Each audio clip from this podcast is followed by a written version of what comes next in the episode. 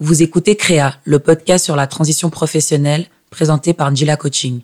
Retrouvez Njila Coaching sur www.njilacoaching.com, LinkedIn, Instagram et Facebook.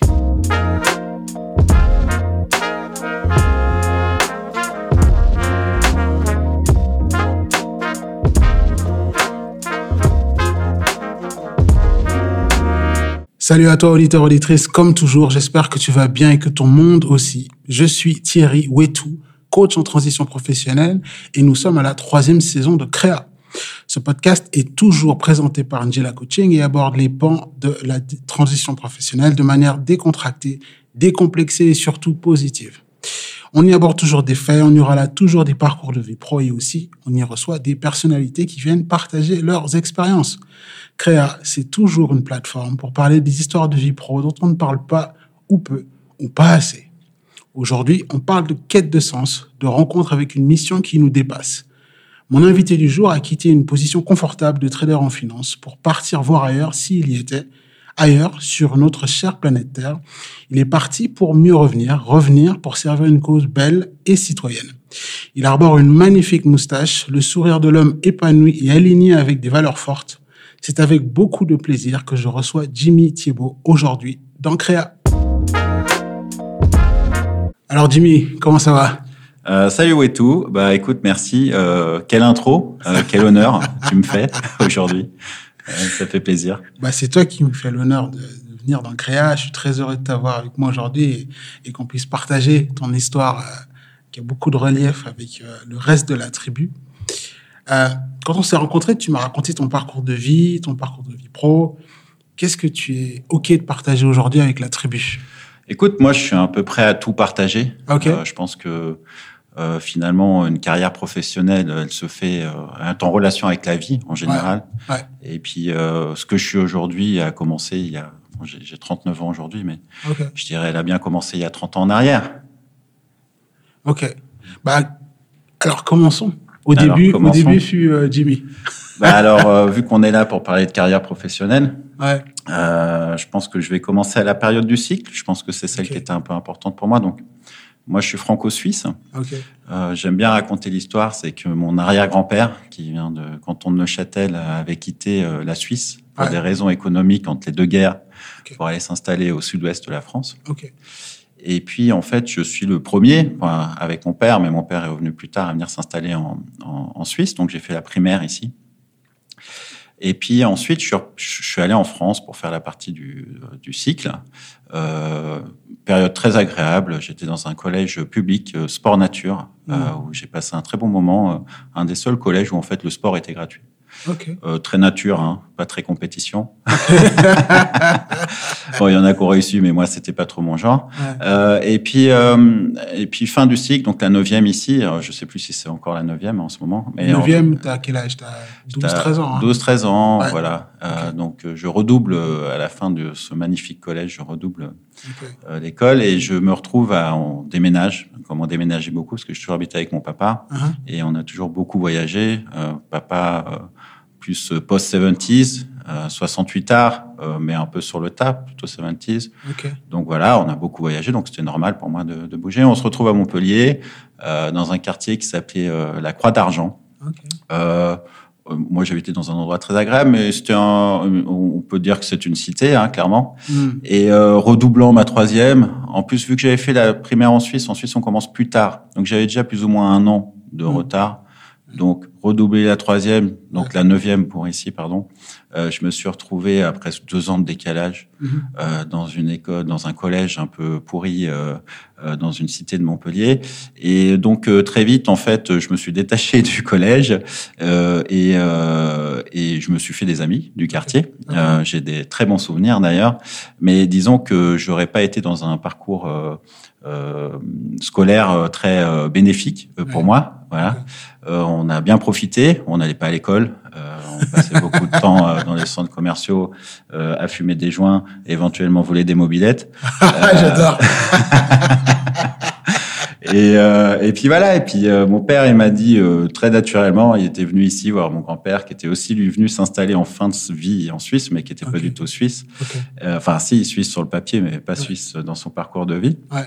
Et il m'a dit, mais Jimmy, euh, il savait, il savait pas que j'allais pas à l'école parce que j'arrivais à falsifier. C'était un secret de polichinelle. Ouais, voilà, j'arrivais bien à falsifier tous ces les carnets de correspondance. Voilà, c'était ça. Donc, euh, j'arrivais bien à magouiller. J'arrivais à magouiller la signature du papa, mais il avait bien vu que j'étais pas dans mon élément de toute façon. J'étais pas heureux de toute façon. Et, euh, et, puis il m'a appelé. C'était au courant de l'année, donc deuxième euh, deuxième année de, de, de neuvième en fait, donc à Montpellier. Et puis il m'appelle en février-mars. Il était à Genève. Et il me dit, mais Jimmy, t'as pas envie de de venir voir à Genève. Moi, j'avais fait ma primaire ici, hein, dans, mhm. aux Acacias. J'avais beaucoup d'amis ici. Pour moi, c'était la vie, c'était une déchirure d'avoir quitté Genève, malgré ma bonne expérience dans le Vercors. Ouais. Et, euh, et, euh, et puis j'ai dit, ouais, grave, j'ai envie de venir à Genève, j'ai envie d'aller voir. De toute façon, je voyais pas du tout l'avenir que je pouvais avoir. Je pensais pas que j'allais aller au lycée à ce moment-là. On me proposait euh, un, futur euh, euh, dans l'hôtellerie, dans le Massif central, mhm. par défaut. et, euh, et puis voilà, enfin moi ça me faisait pas du tout rêver. J'ai jamais été scolaire de toute façon, j'ai jamais été très scolaire, mais j'ai toujours eu confiance en moi. Donc j'étais pas, j'étais pas dans un ressenti d'être expulsé au banc de la société. J'avais toujours conscience que je pouvais faire des choses, juste que les opportunités étaient pas là, ou aussi peut-être que j'étais juste jeune et, et con. et, euh, et puis euh, donc euh, bah j'ai dit oui tout de suite. La semaine d'après, je me suis retrouvé à Genève. Je suis allé m'installer chez mon grand-père. Je ne suis plus jamais retourné à Montpellier. C'est-à-dire que même mon père, il a pris les affaires et les a amenées ici. Et puis à Genève, comment ça s'est passé J'ai trouvé ça extraordinaire parce que donc en quatrième, donc en huitième en France, tu vas avoir une conseillère d'orientation. Donc tu as 12 ans, dans le genre. Et puis tu dois choisir ton avenir. Voilà. Le concept que j'ai jamais compris. Euh, bien sûr, à 12 ans, on me demande mon avenir. J'ai dit commercial par défaut parce que mon père était commercial, mon grand-père était commercial. Et donc j'ai dit commercial. Pour rester dans la lignée. Euh, juste parce que je savais pas. par défaut. le concept de l'avenir quand tu as 12 ou 13 ans, il, il te parle pas trop. Euh, donc on avait noté, je me rappelle donc euh, à l'époque du, du, du, du, collège, donc du cycle quand j'étais dans le Vercors, vu que j'étais mauvais à l'école, mais que je, je, voulais quand même battre pour mes idéaux et surtout battre pour moi, battre pour moi. Euh, j'étais toujours conseiller de classe, je me débrouillais toujours pour être conseiller de classe. Mhm. Et quand j'avais dit que je voulais être commercial, faire du commercial, je me rappelle très bien euh, ça aurait pu être un moment tragique, traumatisant pour tout le futur de ma carrière. Je suis persuadé que ça arrivait à plein de personnes. Je me suis retrouvé devant le directeur, tous les professeurs, en train de regarder cas par cas ce qu'on voulait faire dans l'avenir. Et on tombe sur Jimmy Thiebaud, j'étais là, j'étais présent. Et euh, premier truc commercial. Et là, tout le monde rigole. Hmm. Tout le monde rigole. J'étais là, j'étais présent. Et vraiment, j'ai regardé, je, je regardais surtout la deuxième conseillère de classe. Euh, et puis je lui ai dit, mais tu vas pas dire quelque chose? Enfin, parce que pour moi, c'était mon seul. Euh, et euh, donc c'est ça qui s'est passé. Voilà. Donc j'ai niveau pédagogie zéro. Euh, ça m'a pas traumatisé, traumatisé, pardon. Ça m'a juste rassuré sur le fait qu'il y a un moment dans la vie, c'est c'est c'est pas croire en soi, mais peu importe la vie des autres, il y a un moment, c'est à toi de faire ta propre dynamique. Donc toujours est-il que voilà. Donc quand mon père il m'a appelé et puis que je suis arrivé à Genève, euh, j'avais la hargne en fait. J'avais mmh. vraiment la hargne. Et puis à Genève, quand on arrive, euh, on, on va pas voir une conseillère d'orientation, on va voir un psychologue d'orientation. Mmh. Euh, qui dit psychologue d'orientation, c'est-à-dire qu'elle prend le temps mmh. de savoir qui tu es, d'où tu viens, quel est ton parcours. Et puis aussi l'avantage aussi à Genève, c'est que comparé à, à, la France, mais quand je dis Genève, c'est la Suisse, c'est qu'à la fin du cycle, on a plusieurs possibilités. Euh, en France, euh, on doit faire le parcours euh, lycée, bac, euh, université, souvent pour se retrouver avec un bac plus 2 et faire des un travail qui n'est pas forcément du, Voilà, exactement. Euh, je crache pas du tout sur ça, mais bon, moi, ça me convenait pas vu que j'étais pas quelqu'un de, de, studieux. J'avais besoin d'être sur le terrain. Mm. Et donc, cette dame, elle me dit, bah, écoutez, si vous voulez faire du commercial, euh, en Suisse, il y a le système de l'apprentissage. Mm. Il vous suffit de trouver un travail. On vous donne une liste et vous allez trouver un travail. Et donc, dans ma tête, je me dis, bon, bah, génial, super, euh, on va aller chercher un travail. Mm. Alors, dans ma tête, bien sûr, euh, à l'âge que j'avais, j'avais 16 ans à l'époque, euh, j'avais pas euh, euh, dans ma tête surtout pas envie de travailler dans les assurances, surtout pas envie de travailler dans les banques. Euh, je cherchais absolument dans les agences de voyage quand j'ai réfléchi aujourd'hui. Enfin bon, voilà. Euh, et euh, agence de voyage, je devais pas être le seul à réfléchir comme ça parce que souvent il y avait un poste pour 300 postes, tout ça pour faire finalement un apprentissage. Je pense pas que ça aurait été très intéressant, mais bon, peu importe. Euh, bien sûr, j'ai pas été pris parce que j'avais un dossier scolaire bah, pourri. Pourquoi agence de voyage? Euh, parce que je, je l'idée de voyager. Ah, ok, ok. Voilà, c'est juste parce que j'ai toujours voulu voyager, j'ai toujours voyagé avec mon père et pour moi c'était la liberté. Donc l'agence de voyage ça représentait ça pour moi si tu veux. Okay. Euh, après cabinet d'avocat, au, niveau de l'administration, des choses comme ça. Mais en tout cas, une fois que j'ai bien compris que euh, quand il y avait un poste pour 300 places, ça, ça, ça allait pas sur moi que ça allait tomber. Euh, donc voilà. Donc il s'est passé beaucoup de choses. Euh, je me suis battu vraiment à 16 ans. J'ai fait plus de 60 lettres de candidature, plus de 30 entretiens. Euh, en fait, j'avais pas d'autres possibilités. Il fallait que je, il fallait que je trouve un job pour pouvoir faire ça parce que sinon je voyais pas du tout ce que j'allais faire. Et puis c'était pas pour mon père, c'était pas pour ma famille, c'était pour moi en fait parce que j'avais envie de faire quelque chose, quoi. Ouais. Et, et, puis aussi montrer à tous ces gens-là qui me disaient que Jimmy, euh, tous ceux qui rigolaient là et tout, tu vois, plus. Donc moi, c'est plus, euh, voilà, ça m'a donné la niaque, moi, ce genre de choses. Ça me donne plutôt la niaque que l'inverse. En général, ça, ça, me force à me, à me battre. Okay. Et euh, l'adversité. Euh, et, euh, et donc, euh, et donc voilà. Donc, en fait, j'ai pas trouvé. Personne m'a pris. Et donc, j'ai commencé à postuler dans les banques et les assurances. souvent, c'était aussi pourquoi? Parce que banque et assurance, à l'époque, en tout cas, mais je pense que c'est encore un peu le cas aujourd'hui, mais même c'est différent quand même. Mm. Il y avait toujours au moins entre 5 et 10 postes. voilà. Donc, il y avait plus de postes ouverts. Euh, bon, ça n'a pas marché, parce qu'on passe par des examens, des trucs, ça marche pas. si je passais par des examens, ça marchait pas. Et puis, euh, je suis arrivé en fin, fin de parcours. On était fin mai, début juin. Et puis, euh, Monsieur Raymond Favre, feu Monsieur Raymond Favre, parce qu'il est décédé, mais c'est vraiment quelqu'un. Euh, pour moi, c'est important de donner son nom aussi aujourd'hui parce que c'est c'est la première personne qui a vraiment cru en moi, qui m'a fait confiance. Ouais. Euh, et euh, donc a accepté de, de faire l'entretien alors qu'ils avaient déjà booké leur 10 postes pour la banque cantonale de Genève. Je, je, je le dis aussi parce que je vais peut-être pas mentionner tous les endroits, mais mm. où j'ai travaillé, mais je pense que là ça, ça a de la valeur. Et euh, et puis il, il m'a dit, écoutez, en fait tous les postes sont, sont déjà fermés, mais j'ai vu votre dossier, j'ai vu votre lettre de motivation et ça m'a intrigué. Mm. Et je lui ai dit la vérité en fait. Je, lui je, Bien sûr, je lui ai pas dit que je voulais des mobilettes à, à Montpellier, mais je lui ai dit que tout, toute l'énergie que j'avais mis là-dessus et que ouais. c'était un peu mon dernier espoir ouais. et que moi j'étais pas quelqu'un de scolaire, mais que j'avais hâte d'aller travailler. Euh, bien sûr, je lui ai pas dit que je voulais pas travailler dans une banque non plus, mais donc j'ai mis tout ce qui était à mon avantage. Mon grand-père aussi a beaucoup été travailler dans le commercial, il a managé beaucoup de gens, donc il me coachait beaucoup comment mmh. me comporter dans les entretiens et tout ça. Okay. Voilà, donc, okay. je me suis bien vendu aussi. Hein. J'ai pas dit que la vérité. Je ouais. me suis bien vendu. Il faut aussi m'accorder ça. Okay. Et euh, et euh, et puis voilà. Et puis il a cru en moi. Et si, il a fait un pari en fait. Hein. Il, il est allé voir sa direction et il a ouvert un poste pour moi sans me faire passer d'examen. Donc au lieu d'être 10, on a été 11. Ouais. Euh, tant mieux parce que je, sûrement que je n'aurais pas passé l'examen. Et puis, euh, et puis voilà, je suis parti en apprentissage bancaire euh, à Genève, euh, école de com à André Chavannes, Banque cantonale de Genève. Je regardais à 16 ans quand tu rentres dans ce grand bâtiment. Puis moi, c'était pas un rêve. Hein. J'ai jamais rêvé de travailler dans une banque. Mmh. Et, euh, et puis ça a commencé comme ça. Alors euh, trois années euh, chaotiques au niveau de l'école, euh, trois années euh, superbes au niveau du travail. J'ai L'avantage de l'apprentissage, c'est qu'on fait plein de départements, plein de différents types de jobs. Ouais, et puis moi, je suis quelqu'un, moi, je suis quelqu'un d'appliqué. Ouais. Euh, en fait, en fait, c'est là où je me suis découvert aussi, c'est que c'est là où en fait j'avais raison de croire en moi parce que au travail, ça s'est toujours super bien passé. Okay. Voilà, euh, toujours quelqu'un de très consciencieux, euh, très appliqué, euh, qui essaie de faire les choses bien, euh, qui, qui n'a pas peur de de dire quand il sait pas, mm. de poser les questions et puis essayer okay. d'aller de l'avant, mais avec de l'humilité, mais avec du de beaucoup d'intérêt. Et, euh, et, donc, je me suis retrouvé là-dedans. Difficile, bien sûr, le concept des cinq semaines par année de vacances. Euh, je crois qu'on s'y fait pas. Le concept de mettre un costard, laisse tomber. Costume euh, cravate tous les jours. Hein. Alors, ça dépendait des départements. Okay. Euh, mais la première fois, c'était euh, les, les, premiers services, je n'avais pas besoin de costume cravate. Okay. Mais je me rappelle très bien la première fois où j'ai dû mettre un costume. Mon grand-père super fier, un train qui c'est même lui qui avait dû aller m'acheter euh, mon, mon costume. Oui, c'est lui qui m'avait acheté mon costume, qui m'avait habillé et tout.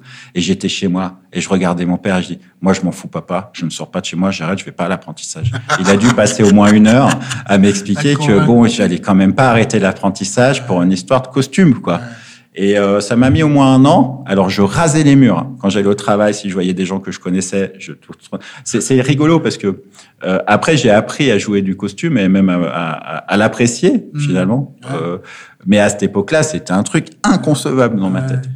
Donc voilà, donc j'ai fait, euh, excuse-moi, hein, je me tarde un peu, non, mais parce que surtout au rythme où je vais, on va pas être rendu, mais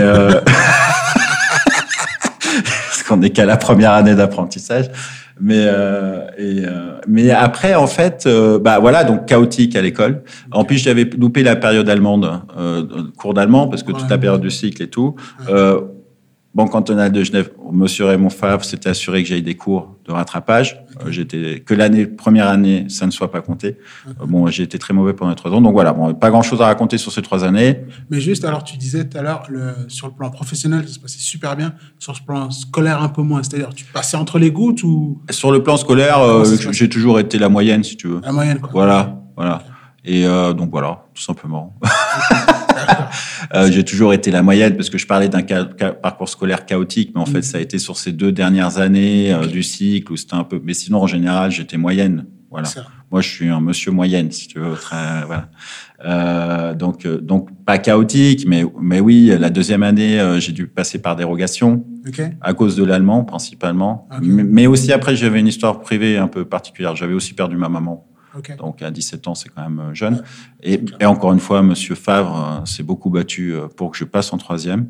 Okay. Euh, et puis euh, voilà. Puis après, donc l'allemand comptabilité, il m'a aussi payé la cours de compta. Et puis le reste, ça allait. C'était pas, disons que j'étais entre 4 et 4 et demi de moyenne, quoi. Voilà. Okay.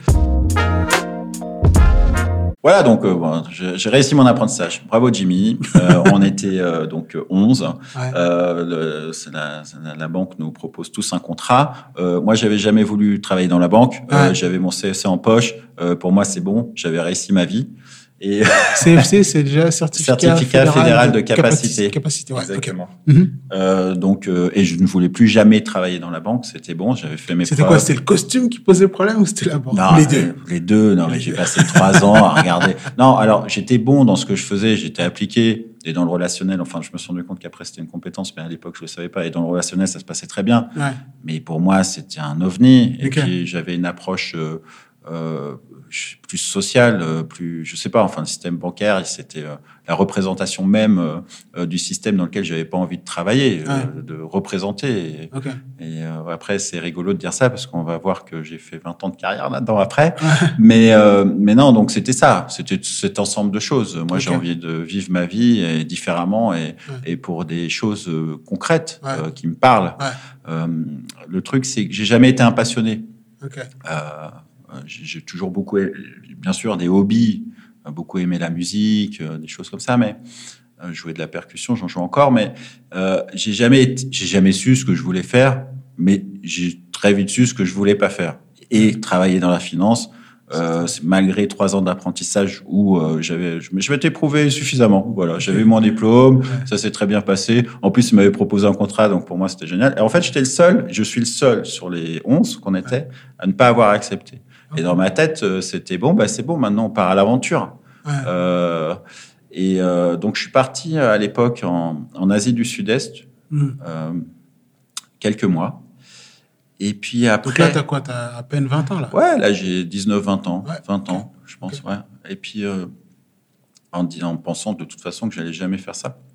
Mon père aussi à l'époque habitait en Thaïlande, donc c'était plus facile pour moi. Ouais d'aller. Enfin, il habitait entre Genève et la Thaïlande, euh, entre chez nous et, et la Thaïlande. Et, euh, et donc, c'était facile aussi pour moi d'aller dans l'Asie du Sud-Est. Et puis, euh, et puis c'est vrai que mon père a toujours été libre aussi dans sa vie, donc pour moi c'était logique d'être libre dans sa vie. Ouais. Euh, je suis pas persuadé. Souvent, je pense à ça. Alors, est-ce que c'est un de mes traits de caractère ou est-ce que ça vient de l'éducation que ouais. j'ai eue? Okay. euh, Je pense que c'est les deux finalement, mais je pense que c'est aussi lié à, grandement à, à, à, mon père. Et, euh, et, donc voilà, donc euh, voyage en Asie du Sud-Est. Euh, après, je reviens à Genève, euh, un peu la queue entre les jambes. Mm. Il va falloir quand même travailler un peu. Et, et, là, je trouve une annonce qui cherchait quelqu'un qui avait fait un apprentissage bancaire et qui avait voilà, en fait, tout simplement, euh, c'était quoi? Non, non, c'était une annonce assez basique. Non, non, c'est juste que j'ai postulé. Non, non, rien okay. de particulier. Okay. Et, euh, et j'ai été embauché. Donc, c'est une, une, des plus grandes banques privées de la place. Okay. Euh, dans l'idée, en fait, moi, moi c'était simple. J'étais, ah oui, voilà pourquoi je cherchais ce travail-là. C'est que je suis revenu de, de, de, de l'Asie du Sud-Est et je voulais faire un voyage linguistique. J'avais reçu un papier je ne sais pas si ça existe encore, mais à l'époque, on pouvait être éligible pour avoir des bourses pour faire des voyages linguistiques en, voilà. donc dans ma tête, bah, génial, bourse, voyage linguistique. on va travailler un peu, économiser, faire la demande pour la bourse, et puis on va partir en, en Australie. Ok. Et euh, donc, quand j'ai fait l'entretien d'embauche avec cette, cette banque privée, euh, je leur ai dit euh, non, mais moi, je, enfin, tout s'était très bien passé, mais je leur ai dit par contre, moi, c'est pour un an.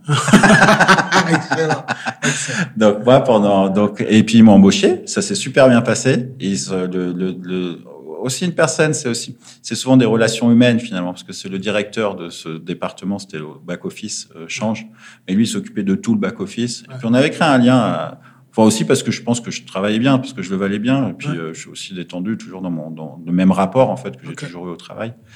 Et euh, il, il, voulait vraiment me garder. Hein. Il voulait vraiment me garder. Mais alors moi, ça me vendait pas du tout du rêve. Je préférais largement aller en, en Australie. C'est clair, voilà. Et donc, je suis parti en Australie pendant six mois. Euh, j'ai fait mon voyage linguistique à Perth. Euh, je devais passer mon, mon diplôme que j'ai pas passé. Euh, mais bon, euh, j'ai quand même appris l'anglais. Qu'est-ce que, qu'est-ce que ce, ces voyages t'ont apporté? Alors, euh, l'Australie, euh, pas grand-chose. Mm-hmm. euh, sincèrement, l'Australie. Alors, je, je veux pas, je veux pas être critique hein, envers l'Australie, mais c'est mon point de vue, mm -hmm. surtout pas généralisé. Euh, déjà, je me suis dit, mais pourquoi aller en Australie pour apprendre l'anglais Premièrement, mm -hmm. parce qu'en fait, les mecs, ils parlent que en slang word.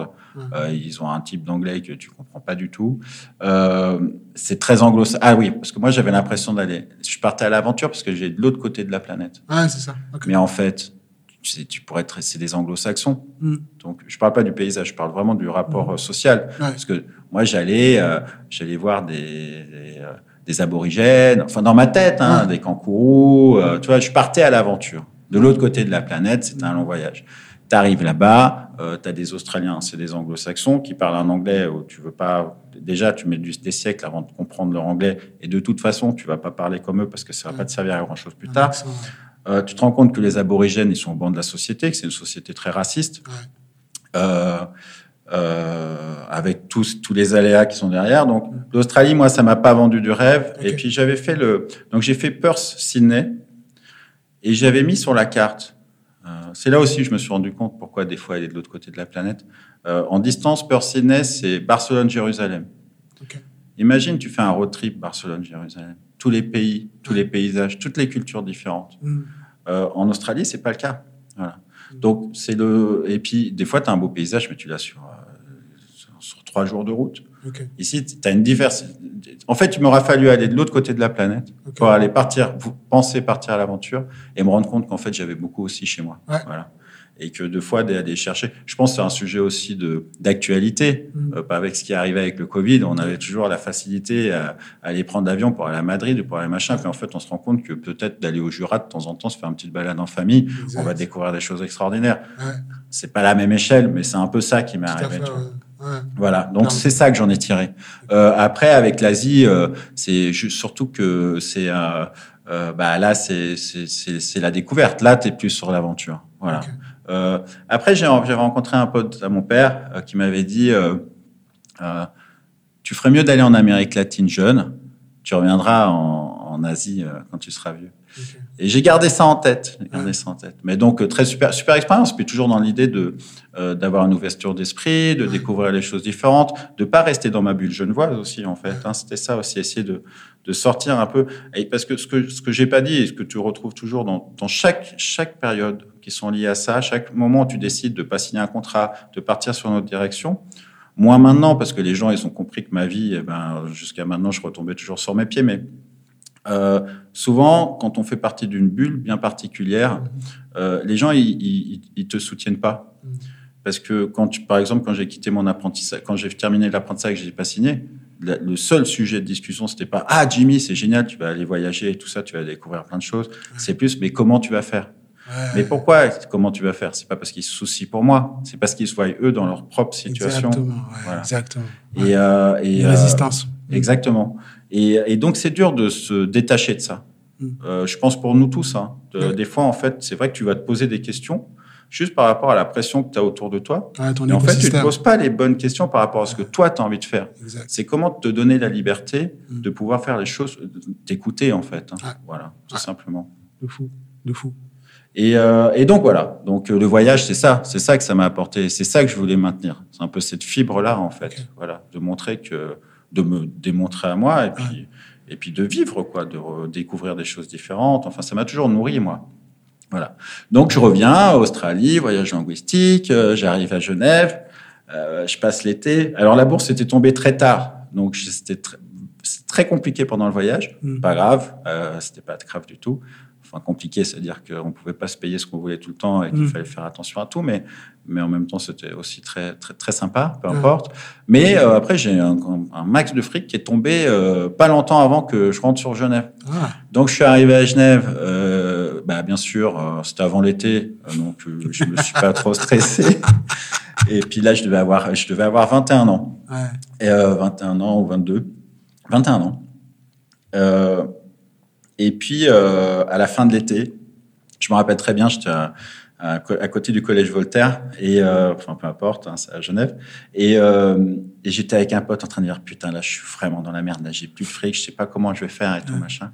Et euh, on était en train de boire un café, je, je vois très bien où c'était, et je j'ouvre la tribune de Genève et il y avait des annonces d'emploi et tout. Et puis, il cherchait euh, quelqu'un qui a fait un, apprentissage bancaire, toujours dans l'idée de jamais travailler dans la banque, hein, euh, parce que je voulais faire du marketing. Je trouvais que ça sonnait bien aux ressources humaines, mais souvent dans les agences de placement, je disais, mais non, il faut travailler dans la banque, monsieur, c'est votre formation. En plus, j'avais une petite expérience dans une banque privée et tout. Enfin, je commençais à parfaire mon, mon expérience professionnelle. Et, euh, et dans l'annonce, il cherchait un mec qui avait fait un apprentissage, qui avait fait un voyage linguistique et qui avait maximum un an d'expérience professionnelle. Ah ouais. Donc je les ai appelés et je leur ai dit c'est moi que vous cherchez, voilà.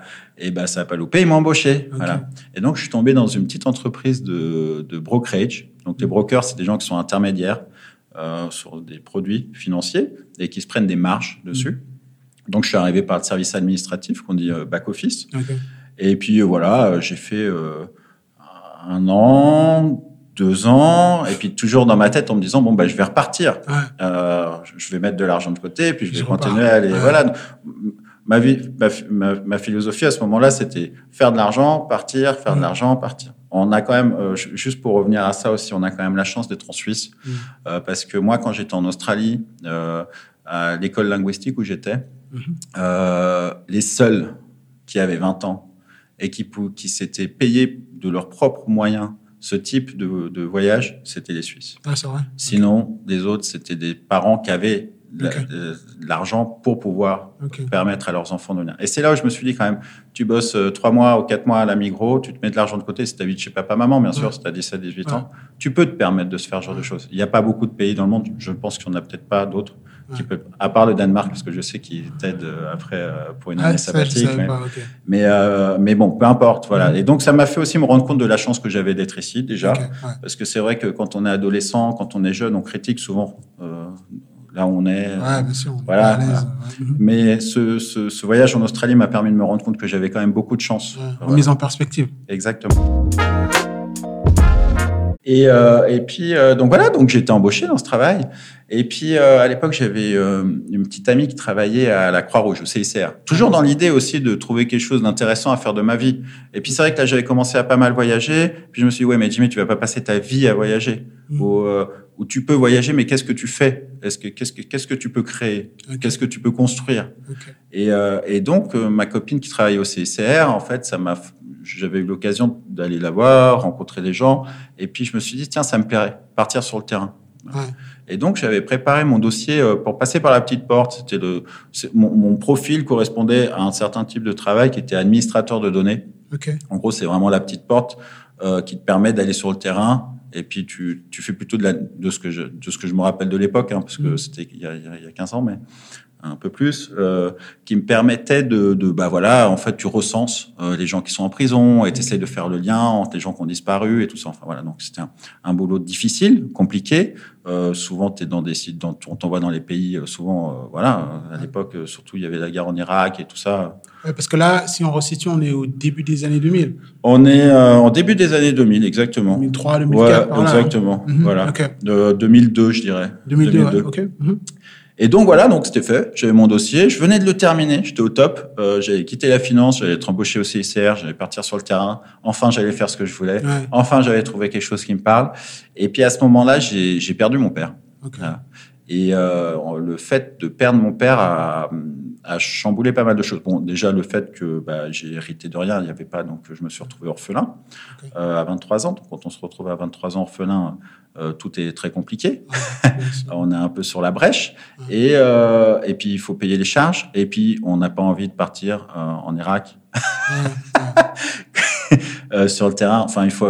Pourquoi je voulais partir, c'est parce que je me sentais solide, alors que là, j'étais plus du tout solide. Tout avait explosé. Donc, j'ai fait ce que je pouvais. J'ai mm. continué à travailler dans cette entreprise et qui a été très importante pour moi parce que je parlais du mentor à travers la banque cantonale, mais j'ai aussi eu des, un management qui a cru en moi. Euh, toujours. J'ai toujours eu la chance d'avoir ça. Après, encore une fois, je dis, maintenant je me rends compte, c'est parce que je pense que je le valais bien aussi. Je devais être compétent dans, dans, dans, mon travail et appliquer. Mais c'était un bon échange, voilà. Et, euh, et puis, euh, et puis voilà. Donc, euh, il s'est passé plusieurs années là. Je pense que si on parle de 2003, 2004, non 2005, puisque mon père est décédé en 2005. Donc, de 2005 à 2009. Euh, plein de possibilités dans mon travail. Tous les ans, ils me proposaient un nouveau job, euh, un nouveau poste. Donc au début, c'était dans l'administration, dans back office, euh, des trucs un peu plus intéressants. Après, ils m'ont passé au trading. Donc on, nous, on traitait. Donc moi, ma spécialisation dans la finance, c'est les obligations. Euh, et donc je suis passé au trading, donc le trading exécution. J'étais en charge du marché européen. ensuite, ils m'ont mis en charge du marché américain. Hmm. Et puis ensuite, ils m'ont nommé chef de l'équipe trading. Donc en fait, et puis ma théorie qui a toujours été la même, c'est que il faut savoir prendre les opportunités, surfer mmh. sur les opportunités, surtout pas les, les renier. Euh, c'est pas parce que j'aimais pas la finance. Euh, si, si j'étais resté dans le même département pendant cinq ans, je pense que les choses auraient été, auraient été différentes. Mmh. Mais on m'a toujours donné des opportunités super intéressantes. Et dans ma tête, il n'y avait pas moyen que je, je quitte avant de, voilà, avant d'arriver au bout du, du concept. Euh, après, on est arrivé, donc on arrive en 2009. Euh, je suis chef de l'équipe trading. J'ai 28 ans. Il y a la crise des subprimes qui est passée, donc grosse année. Mm. On a, on a bien, bien bossé. Euh, et puis, euh, je touche du fric. Mm. je touche un bon bonus aussi, il faut le dire. Et, euh, et euh, surtout à l'âge que j'avais, c'était assez impressionnant. C'était quelque chose qui te motivait à l'époque L'argent, non, l'argent m'a jamais motivé. Euh, mais par contre, le, ce que j'ai, je, en fait, ce que je me rends compte, il y a un côté très testostérone. Ouais. Euh, ouais. Donc cette excitation-là, mmh. c'est un métier où tu peux perdre ton travail du jour au lendemain parce que tu as fait une erreur. Tu mmh. peux être la star internationale pendant 24 heures, mmh. mais peut, tout peut être, être oublié après. Clair. donc cette adrénaline-là, en fait, euh, ça aussi, c'est avec du recul que je m'en suis rendu compte. C'est quelque, quelque chose d'addictif. Ouais. C'est clairement quelque chose d'addictif. Voilà. Et, euh, et c'est quelque chose que j'aimais bien. Voilà. On est dans ces open space, on est avec les deux téléphones, on est avec les chats, on crie avec les gens dans la salle en étant dans les téléphones en train de dealer les prix. C'est un peu passé au film euh, Le Loup de Wall Street. Ouais, bah. Il y a un peu de ça ou... En fait, il y a, comment dire, bien, c'est un film, donc je, je, je, jamais je dirais que c'est Le Loup Wall Street, mais euh, la crise des subprimes, moi j'étais euh, derrière mes quatre écrans avec mes deux téléphones coincés sous le coude, debout en train de d'essayer de taper sur mon écran aussi pour essayer de passer des traits tout en parlant avec la salle. Ouais. Donc tu le retrouves cette image-là, tu vois ce que je veux dire? Donc elle existe, tu vois ce que je veux dire? Après, c'est le Loup Street. Euh, moi, j'ai jamais vu de, par exemple, de drogue euh, dans, le, dans, ce milieu-là, malgré le cliché qu'on donne. Euh, après, moi, je suis arrivé dans les années 2000. Hein. C'est ça, c'était une autre époque. C'est pas les années 80, c'est pas les années même 90. Tu vois, mon ancien boss, euh, il m'expliquait qu'au début, quand ils avaient ouvert l'entreprise, euh, bah, il fallait amener les clients euh, dans des lieux, ah voilà, pour que le lendemain ils passent des trades. après, il y a des législateurs. Aujourd'hui, ça peut plus se faire. c'est pas parce que je vais aller offrir quelque chose à parce qu'après ça devient de la corruption. Pas parce que je vais inviter mon ami à aller manger, enfin mon client à aller manger un bon repas, que demain il va me donner le trade, même si je suis à un prix beaucoup plus cher. Mm. Ça, c'est corruption. Il pourra me donner le trade si je suis à égalité de prix d'un concurrent, il va peut-être préférer le passer avec moi. Et si je fais bien mon travail, j'aurai un meilleur prix, donc il traitera avec moi. Mais on est sur une autre époque. Quoi. Donc oui, ce côté adrénaline, bien sûr, surtout à 28 ans, on se sent vivre, on se sent exploser. Euh, après, il y a des problèmes physiques aussi qui viennent avec. Hein. Moi, j'ai eu beaucoup de problèmes de dos et tout, je ne m'étais pas rendu compte, mais c'est juste la, le stress euh, de tout ça. Et puis, euh, et puis de toute façon, malgré l'adrénaline du, du travail, donc l'argent qui m'a jamais intéressé, vraiment jamais. Bien sûr, euh, en fait, je m'étais prouvé à moi-même que l'argent n'était pas important. Mon père était décédé, j'étais orphelin, j'avais 23 ans, et j'avais réussi à tout. Encore aujourd'hui, je pense que c'est un moteur. Ça me fait pas peur parce qu'en fait, j'ai réussi à passer cette étape à 23 ans. Donc, Donc c'est pas l'argent. J'ai eu cette sensation pendant très longtemps d'avoir peur de me retrouver à la rue. C'était légitime, mais après en fait je me suis pas retrouvé à la rue. Donc bon, voilà. Et puis et, mais j'aurais pu, ça aurait pu être l'inverse. Mon père aurait pu décéder, j'aurais pu ne pas euh, pas avoir l'indulgence aussi au niveau de mon management parce qu'il y a quand même une période compliquée pour moi. Mm. Et euh, et puis euh, et puis j'aurais pu tout lâcher et puis oui me retrouver à la rue clairement. Voilà. Mm. les choses de la vie auront fait que je sais pas pourquoi. Enfin tant mieux. voilà. Et, et, donc voilà, donc c'était l'adrénaline, mais toujours dans l'idée que c'était pas non plus une continuité en soi, ouais.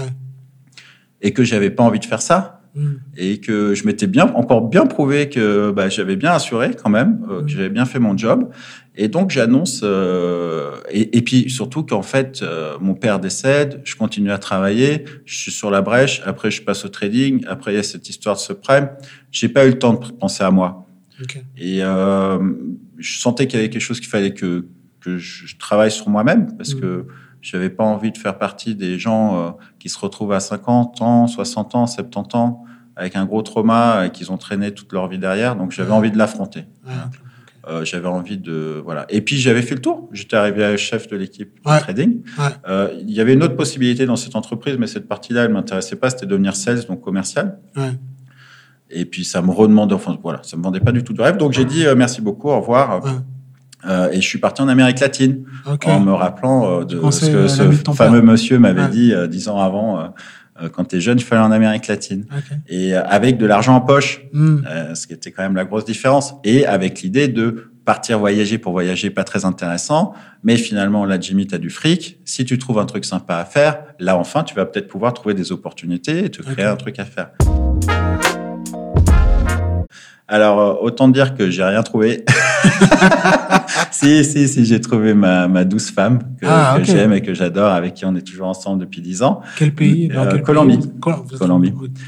et euh, c'est marrant parce que la Colombie, euh, donc j'ai j'ai une demi-sœur américaine. Oui, parce que vu que j'ai des parents post-hippie, j'ai des demi-sœurs, des demi-frères un peu partout. Et, euh, et j'ai une demi-sœur américaine, donc j'avais commencé en, en, Californie le voyage, puis après je suis descendu par l'Amérique centrale. Et je voulais pas. J'aime bien la raconter cette histoire. Hein. C'est pas mm. lié à la carrière professionnelle, mais j'aime bien la raconter. euh, c'est. Euh, je voulais surtout pas aller en, en Colombie. Pour moi, dangereux, les clichés, euh, Suisse, enlèvement, euh, tout ça. Ouais. Euh, et puis tous les gens que j'étais que j'ai rencontrés en Amérique centrale qui arrivaient de Colombie. Donc l'idée pour moi, c'était de prendre l'avion. J'avais tout fait en bus ou en, en backpack, mais prendre l'avion, aller au Venezuela. Et euh, surtout pas passer par la Colombie. En fait, tous les gens qui arrivaient de Colombie, qui sont arrivés en Amérique centrale, ils m'ont dit non, non, mais Jimmy, il faut absolument que tu ailles en Colombie. C'est un pays extraordinaire. Les mm. gens sont extraordinaires. Et donc, dans ma tête, je me suis dit, bon, allez, on va aller en Colombie pendant trois semaines. J'y suis resté cinq mois. Donc j'ai adoré ce pays, euh, j'adore encore ce pays. Et, tu y retournes souvent ou... bah, J'y retourne la semaine prochaine. Ah ouais? Donc j'ai pas eu l'occasion d'y retourner bah, avec tout ce qui s'est passé, mais, euh, mais de toute façon c'est aussi parce qu'on a j'ai la belle famille, donc de toute façon. Euh, donc, mais là, ouais, j'y retourne la semaine prochaine. Excellent. Et, et j'adorais pouvoir créer. Bon, après, on parlera de ce que j'ai créé, enfin de ce que j'ai créé, mais ce que l'action sociale sur laquelle je participe aujourd'hui, mais mmh. est-ce qu'un jour je ferai pas un pont aussi avec la Colombie? Euh, euh, Et donc, euh, donc voilà, donc je, j'ai rencontré ma femme et puis j'ai pas trouvé ce que je voulais faire en Amérique latine. ma femme, elle, à l'époque, elle allait étudier en Espagne. Pourquoi c'est intéressant? C'est parce que en fait, dans ma tête, je serais peut-être resté plus longtemps en Amérique latine si elle n'était pas étudiée en Espagne. Je serais peut-être pas revenu à Genève si elle n'était pas allée étudier en Espagne. Et puis vu que j'avais envie qu'on, nous avions envie de rester ensemble, je suis, euh, j'ai décidé de rentrer à Genève et de reprendre le travail que je faisais avant pour pouvoir nous permettre d'être ensemble. Donc c'était la première fois où j'avais accepté dans l'idée que j'étais un, que je travaille dans la finance, que c'était quand même mon domaine et qu'en plus ça allait nous permettre d'être dans une situation. Là, il y avait un objectif. Euh, Exactement. Concret derrière. Concret, clair et défini. Voilà. Et euh, ça a pas loupé. J'ai trouvé un travail assez rapidement euh, dans le trading, toujours dans les obligations. Euh, je serais un broker, euh, toujours broker, euh, qui était à, à, Lausanne, à Puy. la plus la pire expérience de ma vie, sincèrement. Euh, plus cliché que ça, tu meurs. Euh, les gens qui te traitent comme de la merde okay. pour faire du fric ouais. et qui ont rien à foutre de ta gueule. Okay. et, et, et, le problème, c'est que alors, je suis pas quelqu'un qui veut profiter des, des avantages euh, sociaux, hein, mais le problème, c'est que moi, je revenais d'un an et demi de, de voyage, d'un an de voyage, mais plus le temps que je trouve du travail. Euh, et là, j'avais besoin de, je pouvais pas me retrouver au chômage. C'est-à-dire que s'ils me viraient, je me retrouvais à la rue, littéralement. J'étais dans une situation compliquée. Donc, je pouvais pas ouvrir ma gueule. Donc, hmm. j'ai subi pendant un an euh, terriblement. Euh, mais je l'ai fait. Voilà. Tu sais que j'ai vécu un truc un peu pareil. Euh, ça me parle ce que tu dis.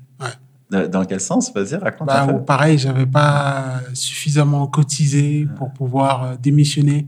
Donc, j'étais obligé de rester dans le job et subir certaines choses de, me dire bon, bah, j'ai une famille, je, reste dans le job. Je T'as pas le choix. Et c'était assez compliqué. Tu as un peu l'impression de faire le dos rond. Mais tu sais pourquoi tu le fais, mais c'est quand même dur de le faire. Ah, c'est dur euh, parce que les gens, quand même, ils dépassent des limites. Ah tu vois, si on n'est plus dans un système de relations humaines, hein, c'est animal presque. Et c'était aussi un milieu euh, financier, banque, etc. Ok, d'accord. donc, tu as connu ça aussi. Ouais, ouais. ça me parle ce que tu dis. Bah, donc, autant dire que, euh, eh ben, en fait, bon, l'avantage que j'ai eu, c'est que mon ancien employeur, ah, chez qui j'étais chef de l'équipe trading, m'a recontacté en disant Ah, mais nous, on veut que tu reviennes et tout. Et euh, je lui ai dit Ouais, mais moi, je veux pas retourner au trading. Et donc, c'est là où ils m'ont fait ouvrir, ouvrir la porte pour ce que je voulais pas faire à l'époque. Euh, donc, pour devenir commercial, sales, on dit. Le terme, c'est sales. Donc, en fait, tu es toujours dans la salle trading. Le truc, c'est que la différence, c'est que quand tu es au trading exécution, les sales ont les clients, ils te passent tes ordres, tu vas chercher les prix, tu les redonnes aux sales. Là, mon rôle, c'était de trouver une clientèle. Hmm. Donc, je suis arrivé par la petite porte, ils m'ont fait confiance, merci beaucoup. Encore une fois, hein, parce hmm. que c'est quand même euh, en plus, j'étais parti, j'ai tout quitté en disant merci, au revoir. C'est pas toujours. Mais ils sont venus me chercher aussi. Donc, encore une fois, ça veut dire que. Tu valorisais ton, ton travail. Exactement, totalement, totalement. Mhm. Et, euh, et, donc, euh, bah, on a recommencé. Voilà, j'ai eu un mentor qui était déjà un peu mentor à l'époque, mais j'étais son assistant. Il est parti à la retraite. J'ai récupéré sa clientèle, donc ça m'a permis de m'asseoir. Parce que c'est toujours la même chose dans, ces, dans ces milieux-là. Si t'es le dernier arrivé, s'il y a un peu de problématique, tu sais que tu vas être le premier à être viré. Donc, si tu arrives à t'asseoir un peu avec un peu de clientèle, qu'il y a mhm. Gens qui arrivent derrière, ça, ça te tranquillise. Tu as un levier de pouvoir. Donc, si tu pars, tu pars avec ta clientèle, c'est ça? Aussi, aussi. Mais c'est aussi que quand tu arrives, bah, tu as tout encore à faire. Donc, s'il y a un peu de problème. Et puis, comme je l'ai expliqué tout à l'heure, c'est pas un milieu de. Même si cette entreprise, c'est pas, elle est pas, elle, exploite pas les gens, elle vire pas les gens n'importe comment, pas du tout, au contraire. Mais, euh, mais bon, c'est un milieu quand même où on vire facilement s'il y a des problèmes d'argent. Donc on n'a pas envie d'être euh, celui qui vient d'arriver. Et, voilà. et si on a une clientèle, qui dit clientèle dit argent, si tu fais de l'argent, bah, tu t'assois. Mm, mm, mm. Merci aussi à cette personne qui, euh, Frédéric, euh, qui, qui, est parti et qui m'a laissé sa clientèle. Okay. Euh, qui m'a permis de m'asseoir. Donc après, j'ai fait ma carrière euh, petit à petit. Encore une fois, euh, on mhm. commence par la petite porte. En même temps, je connaissais très bien l'entreprise, je connaissais très bien le trading, donc je n'avais pas forcément besoin de passer par le trading. Donc j'avais un rapport avec la clientèle qui était vachement professionnel aussi. Euh, je m'étais pas rendu compte que c'était une compétence qui a très peu, mais en fait, dans le social, j'étais relationnel. J'étais très très bon. Euh, jamais très technique, hein, parce qu'en fait, la finance, ça me faisait toujours chier, toujours un peu.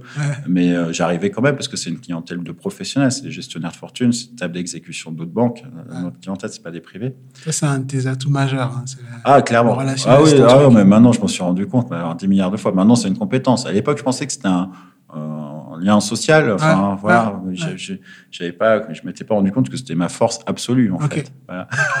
Maintenant, je m'en suis rendu compte. Donc, vous n'avez plus qu'à bien vous tenir maintenant. euh... Jimmy est là. OK. Voilà. Après, euh, qui dit euh, qui dit finance, euh, qui dit sales, qui dit trader, dit beaucoup de repas, dit beaucoup de voyages. moi, j'ai pris plus de 10, 10 kilos à l'époque, ou 15 kilos même. Okay. Et puis, j'avais des problèmes de santé. Je savais pas ce que c'était. J'avais trop de fer. Okay. Et, euh, et, puis on a fait plein de tests, on savait pas, peut-être une maladie euh, génétique euh, de CELT, euh, voilà, mais en fait c'était pas ça. Et en fait, il s'est avéré que je suis allé voir des pathologues et en fait elle m'a dit, écoutez, en fait, vous avez vous vous êtes vous avez un foie gras. Okay. je m'étais engraissé mon foie okay. comme une comme un comme, comme un canard. Okay. comme une oie, en fait. Ouais. en fait, à force de boire et de manger ouais. sur une période très courte, ouais. ben, je qui était totalement lié à mon rythme de vie, aussi à mon rythme tout court, parce que on, on voyage beaucoup, on, fait de l'argent, euh, on sort le soir. C'est vrai quand je vois le, le, le rythme que j'avais, c'était assez impressionnant. Euh, c'est pas parce qu'on devient fou parce qu'on fait de l'argent, mais c'est parce que voilà, c'est aussi une période de vie. Euh, en 35 ans, enfin, enfin voilà, on n'a pas d'enfant, on profite. Euh, et puis j'ai toujours été comme ça, j'ai toujours été un bon vivant. Hein. Je peux pas tout mettre ça que sur le dos du travail non plus. Euh, et puis euh, et puis elle m'a dit voilà, euh, en fait, euh, j'ai une bonne et une mauvaise nouvelle. la bonne, c'est que ça tient qu'à vous. En fait, vous avez un an à perdre 10 kilos. Et, et puis la mauvaise nouvelle, c'est que ça tient qu'à vous. Euh, vous avez un an à perdre 10 kilos. Et puis quand j'ai vu, alors j'étais au bord du gouffre. Euh, tu, me disais que tu allais euh, aborder le concept du burn-out et tout. Je pense que j'étais pas loin. Euh, cette politique, c'était vraiment une pression. Je me sentais plus libre dans ce que dans mes faits et gestes. J'avais plus de ligne directrice aussi. Je pense qu'un management, euh, il faut qu'il te donne une vraie ligne directrice sur laquelle tu peux te, te poster, peu mm. importe tes compétences personnelles. Et donc voilà, je voyais, j'étais, perturbé. Euh, je dormais pas, j'avais des problèmes de dos, j'avais des problèmes de foie et de travail qui me stressait. Je pense que j'étais à la limite du burn-out, sincèrement. Je ne pensais qu'à ça. Je pensais qu'à ça. Et je suis allé voir bah, cette fameuse demi-sœur américaine qui, entre-temps, s'est installée à Zurich. Et puis, euh, et puis, euh, et puis j'étais en train de marcher au bord de la Lima, la rivière zurichoise. Et puis, euh, je me dis, euh, il y a un moment, je regarde la rivière, je trouve magnifique. Et en fait, je me rends compte que c'est les deux seules minutes où j'ai pas pensé au travail depuis que j'étais à Zurich. Et puis plus le rendez-vous euh, avec ma, mon hépatologue, puis je me dis ouais mais ah puis il y a une autre il y a une autre étape aussi mais c'est que j'ai toujours adoré voyager.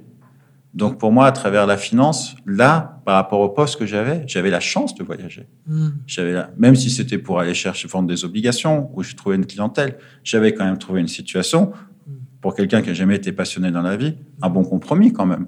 Bien payé, un poste sympathique. Tu voyages dans le monde entier, particulièrement en Amérique latine. Tu vois, quand je suis allé la première fois au Panama, j'étais avec mon backpack et je galérais pour trouver un truc à 10 dollars. Et puis après, tu arrives en business class. Tu vois, il y a un truc. Euh, je, je, trouvais que c'était euh, c'était rigolo. Tu fermais une boucle un peu bizarre. Enfin voilà. Et, euh, et, et je commençais à ne plus apprécier de voyager. Voilà. Encore une fois, pour une histoire de politique interne. Et j'étais avec d'ailleurs mon, bras droit, euh, que, qui, qui, était mon bras droit, avec qui on est parti au Portugal. Et puis j'ai reçu un email à 8 heures du soir euh, qui avait rien à voir. Euh, et puis j'étais dans l'avion et puis je, trouvais que c'était vraiment déplacé comme, mm. comme email.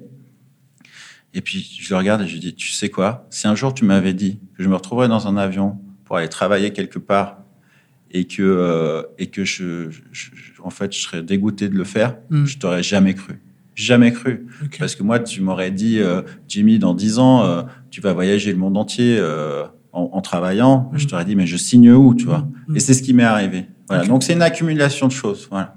Et qui a fait que quand j'étais à Zurich, là, je me suis dit, non, mais là, il faut que tu arrêtes, en fait. Déjà pour le bien de ta santé. Et puis aussi parce qu'en fait, là, tu n'as pas d'avenir dans ce truc-là. Vu que je suis pas quelqu'un d'avide d'argent, et puis j'ai pas de crédit, j'ai pas de, j'ai pas d'hypothèque, j'ai pas de leasing. La grosse problématique aussi, c'est que quand tu veux quitter ton travail, surtout quand tu travailles dans la finance, on est tous arrivés à des postes où on est surpayé pour ce qu'on fait mm. et on va pas trouver euh, d'autres métiers où on sera payé autant. Donc, si on commence à avoir une famille, à avoir des leasing, des crédits, euh, c'est dur de quitter son job. Et même si on n'a rien de tout ça, c'est dur de quitter son mm. job. Je connais beaucoup de gens de ma génération qui auraient adoré quitter leur job et qui y pensent encore maintenant, j'en suis persuadé, mais euh, mais qui le font pas. À, cause du confort. À cause, du, à cause de l'argent, ils se disent mais qu'est-ce que... lié à une situation, Bien sûr. à leurs obligations personnelles. Je pense que c'est un gros pourcentage de la de des gens qui travaillent dans la finance. je te confirme. je te confirme de ce que je vois. Voilà. Et, euh, et, donc voilà, donc j'ai décidé euh, au moment où je devais euh, partir, je commençais à créer de la clientèle en Colombie. En plus, je commençais à faire un truc sympa. pour moi. Hein, et puis et puis en fait non, il y a un moment, je suis arrivé au boulot, j'ai déposé madame, je dis moi j'arrête, je me casse. Ok, donc là tu tu poses ta dame. Exactement. Et là, qu'est-ce qui se passe? L'inconnu, bah, j'imagine, non? bah déjà en plus euh, alors deux choses déjà au niveau du management ils n'ont pas compris ça ouais. branle bas de combat euh, pour te garder ou? Non euh, parce que euh, euh, ils m'ont déjà vu partir j'avais pas touché de bonus aussi cette année j'ai oublié de dire beaucoup travaillé fais beaucoup d'argent, euh, pas toucher de bonus, et puis on te tient toujours en haleine. C'est le, c'est la carotte, hein, euh, le bonus. Euh, c'est pas que j'ai toujours été en attente de bonus, rien à foutre, mais c'est comme ça qu'on te remercie dans ce métier-là. Et tu vois très bien l'argent que tu génères. Donc si tu vois l'argent que tu génères et tu vois ce que tu touches pas, et eh ben tu vois où il va, et donc ça veut dire qu'on t'entube. Et mm. donc voilà, donc c'est une mm. référence, un point de référence. Voilà. Et donc euh, ils étaient étonnés, ils n'ont pas compris. Euh, mon la, la, personne directe qui m'a toujours soutenu, qui m'a aidé vraiment à monter dans tout, dans tout, toutes les étapes hein, depuis le mhm. début, il m'a quand même demandé est-ce qu'on peut faire quelque chose? J'ai dit non non, on peut rien faire du tout. Là c'est c'est mort. Mhm. Je pars. Euh, je pars, mais toujours ne sachant pas ce que j'allais faire dans ma vie. Ah, Mais en toujours en me disant, je ne retournerai plus jamais dans la finance. C'est mort, c'est fini. Avec beaucoup plus de certitude qu'avant quand même. Euh, beaucoup plus. Enfin là, c'était mort. Euh, je, c'était, c'était mort. C'était plus possible. Euh, ça faisait 20 ans qu'en fait je courais. Euh, euh, derrière un enfin je courais même pas, je, je, participais à quelque chose qui me convenait pas du tout en fait, parce que quand tu suis le parcours depuis le début de l'apprentissage jusqu'à euh, jusqu'à ce moment-là, ça n'a jamais été un plaisir, mis à part l'adrénaline, l'assurance de travailler, le plaisir de travailler, l'action, tout ça. Ça, je, pense que c'est tout le monde euh, devrait avoir la chance de le vivre euh, parce que c'est nourrissant. Mais, mais le, métier en tant que tel, non, non, pas du tout. Et, là, donc, situe-moi juste, on est quelle année à peu près C'était il y a pas longtemps. c'était en, j'ai démissionné en, on est en 2021, en 2019, mars 2019. Voilà. donc je démissionne. sans savoir ce que je voulais faire, euh, en sachant qu'il fallait que je m'occupe de moi aussi quand même. Donc je décide de passer quelques mois à, à, profiter de Genève, euh, parce que j'étais souvent loin, en train de voyager, euh, cette vie là où on prend un billet pour aller je sais pas où, pour un week-end et je sais pas quoi, euh, que je pense que c'était assez stupide finalement. Et donc décider de profiter de Genève, Rhône, bord du lac, concert, amis, recentrage, méditation essayer de bien manger, euh, voilà, essayer de passer du temps, du sport aussi, ouais, ouais, Euh, natation, tennis, euh, mais pas plus que ça, mais mais ça faisait partie de l'équilibre en fait. Comment se recentrer? Parce que je m'étais un peu perdu aussi quand même. Parce qu'encore une fois, comme j'expliquais, on est dans des bulles. Et non, j'étais dans une bulle. Et puis en fait, la vie c'est pas ça. Et puis il faut faire les choses différemment. Et puis et puis je voulais aussi réfléchir à, à, à, mon comportement. Parce qu'en en fait ce côté social très fort, euh, j'avais l'impression qu'il empiétait aussi des fois sur mon relationnel avec euh, avec mon entourage proche. Euh, je prenais trop de place. Hmm. Voilà. Mais c'était aussi lié au, mode de vie que j'avais, au travail que j'avais. C'était pas une assurance déplacée parce que et, et, je voulais pas être méchant, mais je me suis rendu compte que je prenais un peu trop de place. Donc j'ai essayé de travailler là-dessus. Voilà. C'était un peu de toute façon, ne sachant pas ce que je voulais faire, euh, il fallait bien que je m'occupe. et, euh, et, puis, et donc voilà, euh, c'est ce qui s'est passé. L'été il passe, la rentrée elle arrive. beaucoup de gens qui travaillent moi dans les organisations internationales, avec mon, mon idée en tête toujours de l'époque où je voulais partir au CICR. Mm-hmm. je l'avais toujours en tête cette histoire. et la vie aura fait que ça serait pas fait, mais je me suis dit tiens, bah, Genève, une internationale, transfert de compétences, parce que c'est de ça qu'on parle. Hein. Hmm. Qu'est-ce qu'on peut faire dans le transfert de compétences euh, Et puis, euh, donc, je rencontre beaucoup d'amis. Je me rends compte qu'en fait, beaucoup d'amis que j'ai travaillé dans les organisations internationales, et euh, donc je commence à faire mon réseautage hmm. pour voir quel département, quelle chose je pourrais faire. Dans l'idée de partir sur le terrain, en ayant parlé avec ma femme, en disant, écoute, là, l'idée, c'est de reconstruire une, une carrière euh, plus retourner dans la finance, qu'est-ce qu'on fait? Mmh. Et donc, c'est venu assez naturellement, voilà, transfert. Même si je suis très critique euh, sur le milieu des organisations internationales. Tu pourrais dire pourquoi? Bah, euh, j'ai beaucoup d'amis qui travaillent. Euh, je, je, suis allé voir beaucoup d'amis qui travaillent dans ces ONG au Niger, en Chine. Euh, en fait, c'est deux-là déjà. Et euh, il y a une approche un peu post-colonialiste pour moi, en fait. C'est le Niger, c'est flagrant. Euh, en fait, déjà, ils vivent entre expats, euh, ils vivent entre eux. Euh, je, je, possible qu'ils aient eu une fibre humanitaire à un certain moment, mais là, on sent que c'est plus parce que aussi c'est des bonnes conditions. Mm. c'est au niveau de la hiérarchie. Il n'y a mm. pas du tout d'insertion de gens qui sont du, du bled. Donc ça veut dire que directeur, sous-directeur, sous-machin, c'est que des gens qui viennent de l'étranger, mm. souvent qui restent six mois, qui repartent sur une autre mission et tout. Donc au niveau structure pour durabilité, je trouve que c'est un peu, mm. c'est une action d'urgence. On est d'accord l'humanitaire, mais comment le rendre durable? Je, de ce que je vois aujourd'hui, je le vois pas durable. Mmh. quand on voit qu'il y a Médecins sans frontières qui conseille directement le ministère de la Finance au Niger, de la Finance de la Santé mais pourquoi le ministère de la Santé l'accepte? C'est juste parce qu'ils savent qu'ils vont avoir des fonds qui vont tomber parce qu'ils n'ont pas vraiment de revenus. Euh, c'est voilà. Et puis euh, en plus, ça dort le, ça redore le blason euh, au monde occidental, enfin européen. Mm. Et donc pour moi, c'est clairement un système post-colonialiste qui est pas du tout là pour trouver une solution dans la durabilité. Mm. Bien sûr, on parle d'humanitaire pour les actions d'urgence. Je suis pas en train de critiquer. J'étais prêt à aller m'installer, à, me à postuler et partir là-dessus sur un transfert de compétences. Mais mon, mon rapport critique à la chose, c'est ça. On pourra en parler pendant des heures, je pense. Mais... Et puis, puis même, on ressent un peu un peu d'animosité, un peu de, un peu de racisme hmm. de la part de ces expats. Euh, ouais, euh, quand ils parlent des gens du, du, du bled, ouais, une arrogance, il y a une arrogance, ils peuvent pas faire, genre, ouais, mais eux ils peuvent pas, tu sais pas, mais ils peuvent pas. Ouais, tu vois. Et puis tu sens que c'est normal. Voilà. C'est accepté. Ouais. C'est accepté. Mais c'est bizarre. Tu es dans le milieu humanitaire. Les mecs, on, parle, on parle d'ouverture d'esprit, on parle d'essayer de faire du bien pour les gens qui sont d'autres. Ah, ils sont déconnectés aux valeurs de base. Hmm. Et puis en plus, ils font un fric faramineux aussi, il faut le dire. Ouais, ouais. Hmm. ouais c'est incroyable. Et euh, donc ils sont. Et donc après, même chose que la finance. Déjà, ils n'arrivent plus à tourner dans le privé. Souvent, il y en a qui veulent retourner dans le privé, mais et puis ils ont des salaires tellement de folie euh, qui, qui préfèrent y rester, même s'ils ont plus la fibre. En plus, souvent, ils se marient entre eux dans le milieu. Et donc, euh, donc en plus, dans ces organisations humanitaires, ils, t'arrangent euh, pour être ensemble après trois ans. Donc, tu peux être dans n'importe quel pays. Au début, tu galères. Tu vas dans des pays euh, super durs et tout. Au bout de trois ans, quatre ans, tu es marié. On va te donner des trucs sympas. Tu seras toujours super bien payé. En plus, on te donne de l'argent de poche. Tu payes pas d'impôts. Mm. Donc, les gens, ils sont dans un système qui, en fait, il, s'autodétruit par lui-même. Et puis, ça peut pas être une finalité en soi. Voilà. Et voilà. Donc, voilà, mon rapport autocritique, mais toujours en me disant, de toute façon, c'est toujours la même chose. On peut être autocritique, mais on peut. Euh, c'est pas pour ça qu'on peut pas changer les choses aussi. Non, non, bien sûr. Voilà. Mhm. Euh, c'est pas parce que je l'ai entendu que je me suis pas permis de dire que je trouvais ça bizarre. Mhm. Et après, peut-être que des fois, quand tu es dans l'action, tu peux faire les choses différemment. Et je suis persuadé que dans le milieu humanitaire, il y a plein de gens qui sont d'accord avec moi mhm. et qui pensent comme moi. Et puis, donc, voilà, c'était pas une grosse problématique. Mais bon, euh, voilà, c'était pas non plus. À ce moment-là, j'étais à fond. Euh, préparer mes dossiers, faire du réseautage et tout ça. Et puis il y a le Covid qui arrive, tout simplement. Et puis aussi, ce qui me manquait, c'était un peu euh, sur mon CV. Donc c'était administrateur finance que je pouvais faire pour partir sur le terrain. En gros, c'était ce qui correspondait à, ma carrière. Souvent, c'est un peu ressources humaines, mais bon, c'était un truc que je pouvais faire. Mm. Euh, donc rentrer par une pas la petite porte, mais une porte un peu moyenne. Donc super, partir sur le terrain, tout. Enfin, j'étais super content.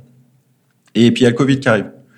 Euh, qu'est-ce qu'on fait euh, De toute façon, là, à ce moment-là, euh, trouver du travail dans le milieu humanitaire, c'était très compliqué parce que même eux, en fait, ouais, tout était bloqué. J'imagine, ouais, c'est clair. Et, euh, et donc, euh, je me suis porté volontaire pour plein d'actions. Euh, donc déjà, déjà, je me suis rappelé que j'étais à la protection civile. Donc j'ai chose qui m'a jamais servi à rien, sauf à rencontrer plein de gens sympas de milieux différents, mais sinon vraiment rien du tout. Euh, ou boire des coups aussi. en fait, en rencontrant des gens sympas de milieux différents et en buvant des coups. C'est tout ensemble. C'est un ensemble de choses. Euh, donc voilà. Et donc là, je me suis dit ah bah tiens, protection civile. En plus, je, voyais que c'était actif. Donc je me suis inscrit bénévole à la protection civile. Je me suis inscrit bénévole aussi. Donc, dans un intérêt propre, personnel, mais aussi dans une période, parce que on se rappelle du premier confinement, on était un peu en état de guerre à ce moment-là. Clair. Donc, qu'est-ce que je pouvais faire aussi les, boîtes de conserve, les, les papiers toilettes. ah oui, bah, c'est ça. Exactement. C'était la guerre. C'était la guerre. Voilà. Donc, c'était comment participer aussi. Hein. Il y avait un intérêt personnel, parce que euh, je pouvais aussi euh, bon, comme ça, avoir plus d'expérience aussi demain dans le social pour mon action. Mais aussi, c'est un intérêt. Euh, enfin voilà, ça, me parlait beaucoup au lieu de rester dans mon duplex à attendre que ça se passe. Ouais. Donc j'ai fait plein de trucs. Euh, j'ai fait euh, euh, j'ai fait la distribution des, des, repas au centre social Rive Gauche. Mmh. J'ai fait des centres de nuit pour sans-abri. j'ai fait distribution des repas dans la caserne des Vernets parce qu'ils avaient à l'époque mmh. Euh, réquisitionner la caserne pour les sans-abri. J'avais aussi bénévole pour la distribution des colis euh, à la patinoire des Vernets cette fois. quand même très. En fait, je veux juste faire une parenthèse là-dessus parce que donc j'étais protection civile, j'étais avec mon camion, je vais à la caserne des Vernets, je vais distribuer des Donc, on allait distribuer les, repas qui étaient préparés. Très belle organisation, très, très bonne organisation du canton d'ailleurs par rapport à ça. Je tiens à leur tirer le chapeau quand même. Euh, euh, nourriture, euh, espace pour les sans-abri et tout ça durant, la, durant le premier confinement, c'était assez incroyable. Très bien organisé. Et donc, j'amène la nourriture à la caserne de Vernet sous, sous l'égide de la protection civile. Et là, je vois des mecs avec des gilets MSF. Et puis, je vois, donc à côté de la patinoire, mais sans savoir ce que c'était à ce moment-là et puis des gens qui font la queue et tout. Puis des gilets MSF. Donc Médecins sans frontières. Ouais, pardon, Médecins mhm. sans frontières.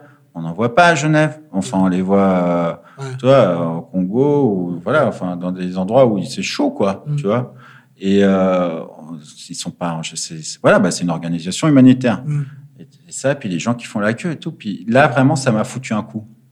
Ça m'a foutu un coup. Puis en plus, quand tu es dans l'action, à chaque fois que j'étais dans l'action, euh, distribution de repas, euh, centre de sans-abri, tout ça, quand tu es dans l'action, ça va bien. Tu partages avec les gens, tu, tu, fais des choses. Mais là, j'étais spectateur euh, de la précarité. Mm.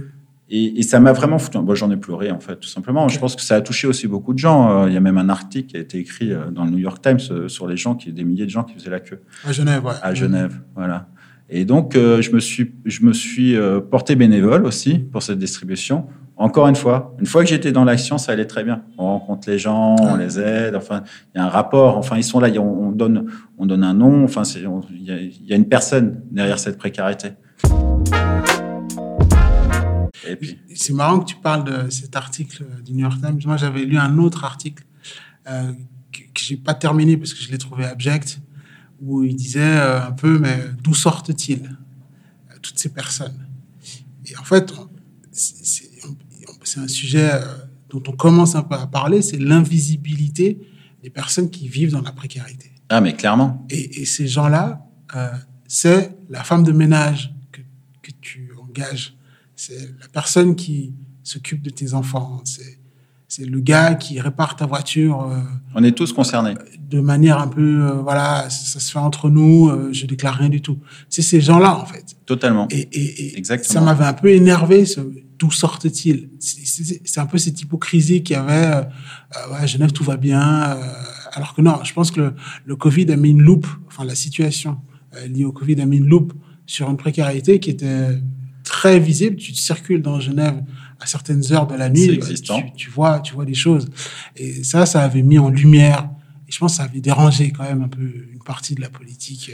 Mais, mais je suis totalement d'accord. Mm. Ça a explosé à la gueule de tous. par exemple, on, va revenir après, parce qu'après, il y a encore plein de choses qui sont passées, mais euh, euh, dans mon histoire, hein, je dis, euh, dans cette approche-là, mais uh-huh. en fait, je suis devenu collecteur de fonds par la force des choses, et puis, en fait, j'ai parlé à des gens de la finance, de ce milieu-là. Mm. Ils auraient jamais pensé, ils se sont jamais rendus compte. Mm. Moi, j'ai habité au Paquis, je, puis je, je, suis pas. Encore une fois, on parle de bulles. Les mecs qui vivent dans leur monde, ils pensent qu'on vit tous comme ça. On touche tous 150 000 balles ou 200 000 balles par année, qu'avec 100 000 balles, tu peux rien faire dans la vie. Comment tu pourrais faire? Alors que c'est déjà un super salaire, tu vois Ils vivent dans leur bulle. Et donc, en fait, en étant collecteur de fonds et en contactant ces gens-là, en fait, ces gens-là ne pensaient pas que ça existait. Voilà. Et après, il y a d'autres. Moi, je pense qu'on peut parler des politiques, mais aussi de nous-mêmes. On est tous concernés, euh, qui ont fait comme s'il n'y avait pas. Après, Genève, une des plus, villes les plus riches du monde. Euh, le colonie, tu regroupes, euh, je pense, 10% euh, des milliardaires les plus importants du monde. Et, ont beaucoup critiqué, parce que moi j'ai rencontré des Philippinos, par exemple, qui... une femme, ça m'a beaucoup touché à la distribution, à la, à la, à la, à la patinoire des Vernets, pardon. 30 ans bosser pour des diplomates. Mm. Euh, parlait pas français, mm. pas de papier. Mm. Elle a été virée du jour au lendemain parce qu'ils avaient peur de choper le Covid. Elle s'est retrouvée à la rue.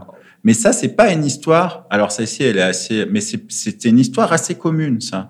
Et puis après, quand je racontais cette histoire à mon entourage, ah ouais, mais vraiment, ces gens-là, ils ont aucun. Puis je disais ouais, mais toi, t'as pas une femme de ménage ouais. Si. Mais toi, ta femme de ménage, elle est déclarée, non. Et ta femme de ménage, elle vient travailler, non. Et tu lui donnes de l'argent? Ben non. Ben alors, elle a pas de protection sociale. Et c'est pas que c'est pas qu'ils ils ont pas une approche euh, sociale, c'est qu'en fait ils se sont pas rendus compte qu'on était tous impliqués à notre mesure, comme tu l'as si bien expliqué. Voilà. Et, euh, et, pour moi, c'était important aussi, par exemple, ça c'est une autre histoire, mais de payer ma femme de ménage, même si elle venait pas chez moi. Voilà, tu vois. Et donc on était tous concernés. Et c'est très représentatif aussi, je crois, de Genève. On, parle de disparité. En même temps, c'est toujours la même chose. J'aime bien dire ça. C'est si c'est comme ça à Genève, imagine ailleurs. Mm. Mais cette disparité. Tu la retrouves pas à Zurich. Tu la retrouves pas. Euh, tu as vraiment, je sais pas, 25-30% de travailleurs pauvres euh, qui qu'on a toujours accepté, même au niveau des, des autorités. Ils n'ont pas de papier, ça fait 10, 15 ans, 20 ans. Euh, c'est des, des, marchands de sommeil euh, au, paquis euh, qui leur louent des appartements. Ça aussi, je comprends pas. Comment c'est galère pour nous tous de choper un appartement à Genève. Mais par contre, il y en a, ils peuvent louer à des régies 4, 5 appartements qui sous-louent à d'autres personnes à des prix faramineux. Ça devient un business. Alors, c'est toujours la même chose. Quand tu es illégal, si t'as pas un marchand de sommeil, tu peux pas avoir ton lieu aussi. C'est toujours, c'est plus ambigu que ce que ce dont je parle. Mais, mais c'est là, c'est présent, c'est latent, c'est un vrai business. Tu vois. Euh, comment on améliore les choses? Moi, j'aimerais bien aujourd'hui, euh, euh, comment dire, moi, je crois en, notre démocratie directe et je crois en pouvoir politique. J'espère qu'on aura une vraie expertise et qu'on va essayer de, vraiment de voir ce qui n'a pas fonctionné. Et ou nous, en tant que citoyens, en fait, hein, pas toujours besoin de. C'est ça l'avantage de la démocratie directe, c'est qu'on peut tous être impliqués. Le pouvoir est au peuple. Qu'est-ce qu'on fait pour améliorer ça? Hmm. Voilà. maintenant, plus personne plus personne ne peut dire qu'il ne le voit pas, que mm. c'est pas vrai, que c'est pas la réalité. Voilà. Qu'est-ce qu'on en fait de ça? Mm. voilà. Et, euh, et, donc voilà, donc j'étais là et puis j'ai vu cette queue, j'ai vu la MSF, et puis c'était très dur. J'ai continué plusieurs actions sociales dans lesquelles je me suis épanoui en fait, dans lesquelles je me retrouvais. Enfin, j'avais une action concrète. Voilà, celle que je recherchais, peu importe la dynamique, mais une action concrète, un rapport humain, parce que quand tu es dans, les, dans le milieu de la finance, c'est des ordinateurs, c'est des clics, tu traites des millions. À la fin, en plus, il n'y avait plus de téléphone. Mmh. C'est vraiment que par des clics sur des chats. C'est. Voilà. Euh, et, un rapport humain avec les gens, tout simplement. Du partage, euh, d'avoir l'impression d'être utile, de servir à quelque chose, mmh. euh, sans rien en retour. Et puis, et puis un jour, il y a du haut de mon duplex, en me disant quand même merde qu'est-ce que tu vas faire de ta vie? Parce que on commence aussi à flipper. On n'a pas d'argent euh, ma femme à l'époque elle étudiait elle faisait un master. Enfin on, commence à voir le enfin pas le bout du tunnel mais on se dit ouh là là ça commence à être chaud quand même. Parce qu'il faut maintenir quand même bah, les, charges hein, il faut mm. quand même payer les bases et, euh, et, là, je me dis, oh putain, quand même. Parce qu'en fait, avec beaucoup d'anxiété, ce, ce confinement, j'ai fait quand même avec beaucoup d'anxiété, euh, parce que je ne j'ai toujours pas trouvé, ça faisait un an que j'avais quitté mon job, mm. j'avais pas trouvé quelque chose à faire, je voyais pas ce que j'allais faire. Euh, merci au chômage, quand même, qui nous ont prolongé quand même euh, nos droits. Ouais. enfin, la Confédération. Mais même, peu importe, il faut trouver quelque chose. T'as l'été qui arrive, c'est dur de trouver quelque chose pendant l'été en ce moment et tout. Et puis, est-ce que je vais trouver? Et puis, machin. Voilà. Et puis là, je reçois un coup de téléphone. Euh, de, donc, euh, c'est un chef, un chef cuisinier qui s'appelle Walter Ennagar, euh, qui avait un restaurant qui s'appelait Le Cinquième Jour. et en fait, c'était un restaurant gastronomique à la hauteur du chef. Hein, mm-hmm. Et quatre jours par semaine. Et le cinquième jour, c'était gratuit pour les gens qui étaient dans la précarité. Voilà. Donc, c'est le business qu'il avait à l'époque. Et lui, il m'appelle et euh, je, je l'avais vu une fois, je connais très bien sa copine, mais je l'avais vu une fois. En fait, il avait entendu parler de moi sur le fait que j'avais quitté la finance et que je voulais faire quelque chose de plus concret. Ok. Voilà. Donc, parce que je, bien sûr, euh, j'ai beaucoup, beaucoup, beaucoup fait marcher le réseau. Ouais. J'ai beaucoup euh, sprayé l'idée que euh, le fait que je voulais faire des choses mais différente de mon job. Mais donc, j'étais présent. J'ai même allé voir des amis musiciens pour savoir si je pouvais pas être manager, enfin, essayer de créer une dynamique, quoi. Et donc, il avait entendu parler de moi. Il me dit, écoute, Jimmy, j'ai entendu parler de toi. Euh, je sais que tu as envie de... Il paraît que tu travailles dans la finance, euh, que tu as envie de faire autre chose. Voilà, moi, j'ai un projet. J'ai un projet de fondation. Euh, et euh, donc, on s'est vu. Euh, on s'est rencontrés, il m'a montré son business plan. C'était un très beau papier, un super projet. Euh, L'idée, c'était, ok, toujours le même projet finalement, qui a évolué au fil des circonstances, mais l'idée était d'approfondir le concept du cinquième jour, mais à travers une action, une, une, structure à but non lucratif. Donc, on a créé une fondation qui s'appelle la Fondation Mater. Okay, Fondation Mater. Ça y est. Voilà, exactement. et euh, à l'époque, elle n'était pas encore créée. Hein. Et puis il me dit, bah voilà, moi, ce qu'on fait, ce que j'ai envie de faire, c'est, euh, c'est, euh, j'ai envie d'ouvrir une cuisine communautaire euh, qui sera donc inverser le concept du cinquième jour, c'est-à-dire faire cinq services gratuits par semaine, cinq jours par semaine à midi gratuit, et faire deux, à l'époque, c'était trois soirs, trois soirs par semaine payants gastronomiques qui financeraient 70% du projet. Okay, donc il m'a dit, moi, j'ai besoin de quelqu'un pour me lever les 30% restants. Et j'aimerais que, enfin, si ça te dit, euh, tu veux faire partie de l'aventure, bah, bah dis-moi. Et puis je lui dis ouais, écoute, chaud. Hmm. Par contre, moi, j'ai jamais été fundraiser. Euh, je ne sais pas ce que c'est. Par contre, j'étais commercial, j'étais sales. Donc euh, je faisais des obligations. Donc je sais ce que c'est euh, faire une stratégie, une cartographie, un breakdown. Qu'est-ce que ça veut dire tout ça? Ça veut dire définir l'entité qui va traiter des obligations dans le pays où je vais aller, essayer de trouver la personne dans le département qui gère des obligations, et après à travers du réseautage ou d'autres techniques, hein, ça peut être aussi les réseaux sociaux comme LinkedIn et tout, essayer d'approcher ces personnes-là pour pouvoir avoir un entretien et à l'arrivée euh, qui traitent les obligations avec toi. Donc, mmh. comment approcher, comment faire la stratégie pour approcher ces gens-là? Donc, en fait, ce que j'ai dit à Walter, je dis, ben, je vais essayer de l'appliquer au niveau de la collecte de fonds. Donc, j'ai regardé euh, l'organigramme de l'État, euh, de la ville, du Grand Genève. Mmh. J'avais aucune idée sur la structure vraiment malgré qu'on l'ait tous appris à l'école. euh, j'ai fait la cartographie euh, euh, des grosses entreprises, mm. euh, la cartographie des fondations, et puis à partir de là, on a lancé la machine, quoi. Okay. Et sans savoir comment ça allait fonctionner. Hein. Et puis après, bah, on était quand même dans une période où on cherchait un lieu, on trouvait pas de lieu.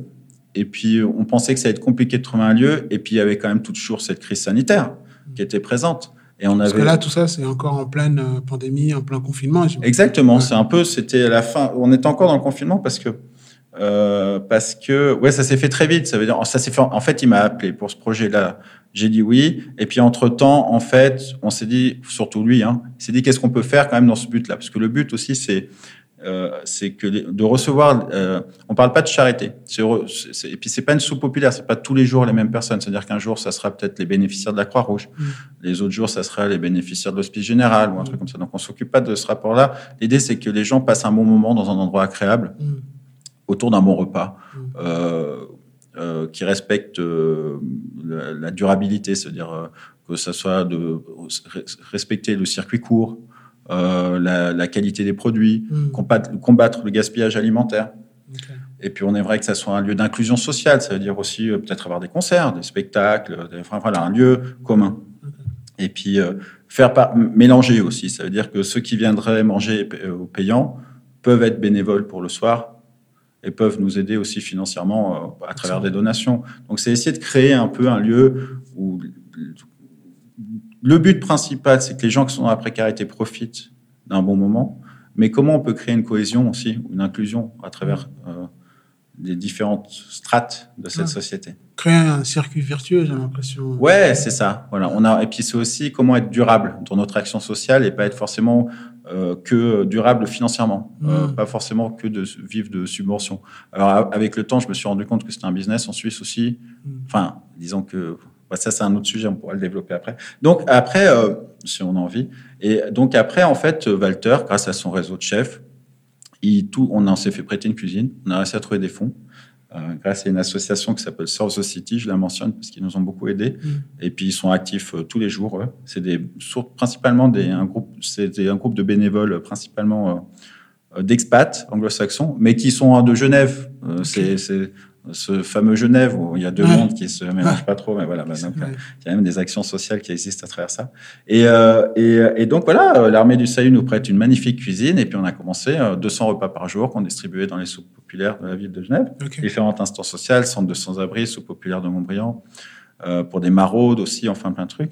Des repas, euh, genre toi et moi, on aurait voulu les manger tous les jours, hein, mmh. des, des repas extraordinaires. Mmh. Des chefs fait carte blanche, chaque jour un chef que des chefs bénévoles, que des équipes bénévoles, Magnifique. que des bénévoles. Magnifique. Améliorer la qualité du repas, ce qui est aussi un, une situation, un, une problématique de santé publique, si tu réfléchis bien. Euh, tu vois, euh, ce que je me rends compte aussi, c'est que dans le concept de la soupe populaire aujourd'hui, comme je disais, ça n'a pas changé depuis 30 ans. C'est-à-dire que juste le fait d'avoir des subventions, de préparer des sandwichs à la mayonnaise, tu fais ton job. Mmh. C'est un peu comme l'humanitaire euh, quand ils sont euh, mmh. euh, sur le terrain. Et ils font leur job, donc c'est bon. Mais non, en fait, euh, est-ce qu'on pourrait pas essayer de revoir ça? Est-ce qu'on pourrait pas essayer de... Euh, je critique pas parce qu'eux, ils sont là depuis toujours, et puis moi, j'ai rien fait, eux, ils sont là. Mais en même temps, il n'y a pas beaucoup de remise en question. Mmh. Ce qu'on se rend compte aussi, c'est que c'est la même chose que l'humanitaire. C'est quand on arrive, on a assistance sociale, euh, on a 20 ans, 25 ans, on a la harne, on a 45 ans, on a peut-être juste envie d'avoir son salaire à la fin ouais. de la journée et partir donc, en vacances. strict minimum, ouais. Et donc, du coup, le social, mmh. c'est empathie. Et donc la dynamique, euh, l'évolution de que ce qu'on peut faire pour les gens. Et puis c'est pas aussi, quand je dis on parle pas de charité, c'est aussi euh, et plus de dignité, c'est aussi euh, comment tu aides les gens à. On sait qu'on a plein d'idées, hein. donc je veux pas parler de mégalo hein, et tout est ouvert, mais comment tu peux aussi aider les gens à sortir de cette précarité. Mm. alors, je suis pas en train de dire que nous on va trouver les solutions, mais on aimerait aussi intégrer la formation on aimerait intégrer euh, voilà, les, gens qui ont une expertise de chef euh, dans d'autres pays, qui sont migrants ici, qui ne trouvent pas de travail. Qui pourquoi ils ne passeraient pas par la, fondation amateur? Et puis après, ils auraient leur certif, ils feraient leur expérience et ils pourraient travailler ailleurs et créer leur réseau. Bon, je me perds un peu. non, mais tu, tu m'as retrouvé en chemin parce qu'en fait, il y a le côté euh, qui résonne énormément en moi c'est aider les personnes à retrouver la dignité. Et quand j'ai fait mes quelques recherches sur la fondation, c'est ce qui me paraissait le plus évident. Tu vois. Mhm. Euh, je l'ai pas dit à ceux qui nous écoutent, mais on a été présenté par Rana, avec, euh, qui tu travailles euh, Exactement. au sein de la fondation. Et, et, c'est, euh, elle m'avait parlé de la fondation et c'est, comment dire, c'est quelque chose qui est, qui est pas nécessaire, c'est indispensable. Et, et, vous avez trouvé, euh, vous êtes encore en train de. Oui, il y a encore beaucoup de choses à faire. Il, il, y a, il y a dans, dans, la mission que vous proposez, la mission que vous avez, il y a quelque chose qui, qui nous concerne tous. Et je pense que justement, le, la pandémie a mis en lumière la responsabilité commune euh, qu'on a sur le plan social. Que, ok, nous, c'est cool, on mange bien, 3, 4, 5 fois par jour pour ceux qui veulent et qui peuvent. Et quid de ceux qui, qui arrivent à peine à avoir un repas? Parce qu'il y en a à Genève. Exactement. Le gars qui est à côté de toi dans le bus, tu, ne connais pas son histoire. Il y a des rapports chiffrés hein, d'ailleurs qui ont été faits là-dessus. Hein. Euh, sur les gens qui précarité alimentaire à Genève pendant le confinement. Médecins sans frontières, on peut trouver sur Internet.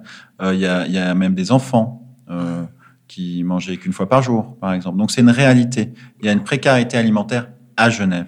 Voilà. Ok. donc du coup, euh, bah, tu vas me dire un peu quel est ton rôle officiel au sein de la fondation et puis quels sont les, les différents milestones à ce stade. Quels sont les, ce que vous avez pu accomplir, quels sont les projets futurs? Et comment est-ce qu'on peut vous aider, tout simplement? Bah, écoute, euh, alors euh, déjà, ouais, on va, je vais continuer l'histoire parce que ça va, ça va répondre à toutes ces questions. Et donc, en fait, en dernière minute, on a réussi à avoir des équipes, préparer 200 repas par jour. On a fait ça pendant un mois, en pensant que ça allait s'arrêter, dans l'idée de toujours trouver un lieu pour créer notre truc. L'été arrive, donc on parle de l'été 2020. Et puis, en fait, les instances sociales nous ont demandé de continuer. Mmh. Euh, donc, il y avait une vraie demande. Et, euh, et euh, donc, on a réussi à mettre en place des équipes, à se refaire prêter une cuisine. Toujours à savoir que moi, je suis le collecteur de fonds, donc il faut trouver les financements. Et on n'a jamais attendu d'avoir les financements pour commencer. sinon, je pense qu'on aurait pu rester autour d'une table pendant très longtemps et on parlerait encore de notre projet. C'est l'approche entrepreneuriale que j'apprécie beaucoup aussi avec le chef Walter, qui est le directeur de la fondation. C'est on y va, quoi. On y va et puis on regardera après. Donc, autant dire que c'était beaucoup de stress pour moi. Euh, ça l'est encore aujourd'hui euh, parce que c'est beaucoup de responsabilités aussi. On n'en parle pas forcément quand tu vois toutes les équipes parce que tu parlais de l'engagement aussi des gens qui sont responsabilisés. Fondation Amateur, c'est Rana, c'est moi, c'est 200 personnes derrière mm. euh, qui ont donné de leur temps. Euh, ça peut être des graphistes, ça peut être des gens qui sont venus couper des carottes, ça peut être des copywriters, ça peut être des designers, des mm. architectes, euh, des cuisiniers, des entreprises qui nous donnent des produits. voilà, enfin, c'est un engagement incroyable au niveau de la communauté genevoise et c'est j'ai l'impression que c'est que le début. On a une vraie communauté qui nous soutient et qui croit en notre projet et qui, qui veulent y participer. Et finalement, c'est que le but de notre fondation. La fondation, c'est pas le chef Walter, c'est pas Rana, c'est pas moi, mm. c'est nous tous. Et on a tous, et c'est notre lieu, et c'est notre projet. Et tous ceux qui veulent y participer, ils sont les bienvenus. Et donc, à l'arrivée, en fait, finalement, bah, on a continué cette action d'urgence où on se fait, on a, on a été des nomades de la cuisine. Euh, et puis euh, jusqu'à, on a terminé à Genève plage même.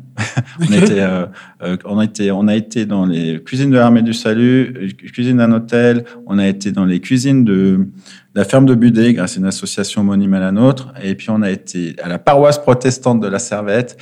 Et on a terminé à Genève plage. Voilà. On a fait 30 000 repas. Euh, tout en n'ayant pas trouvé à l'époque notre lieu, mais finalement on a trouvé notre lieu. On va pouvoir créer notre cuisine communautaire qui s'appellera le Réfectorio.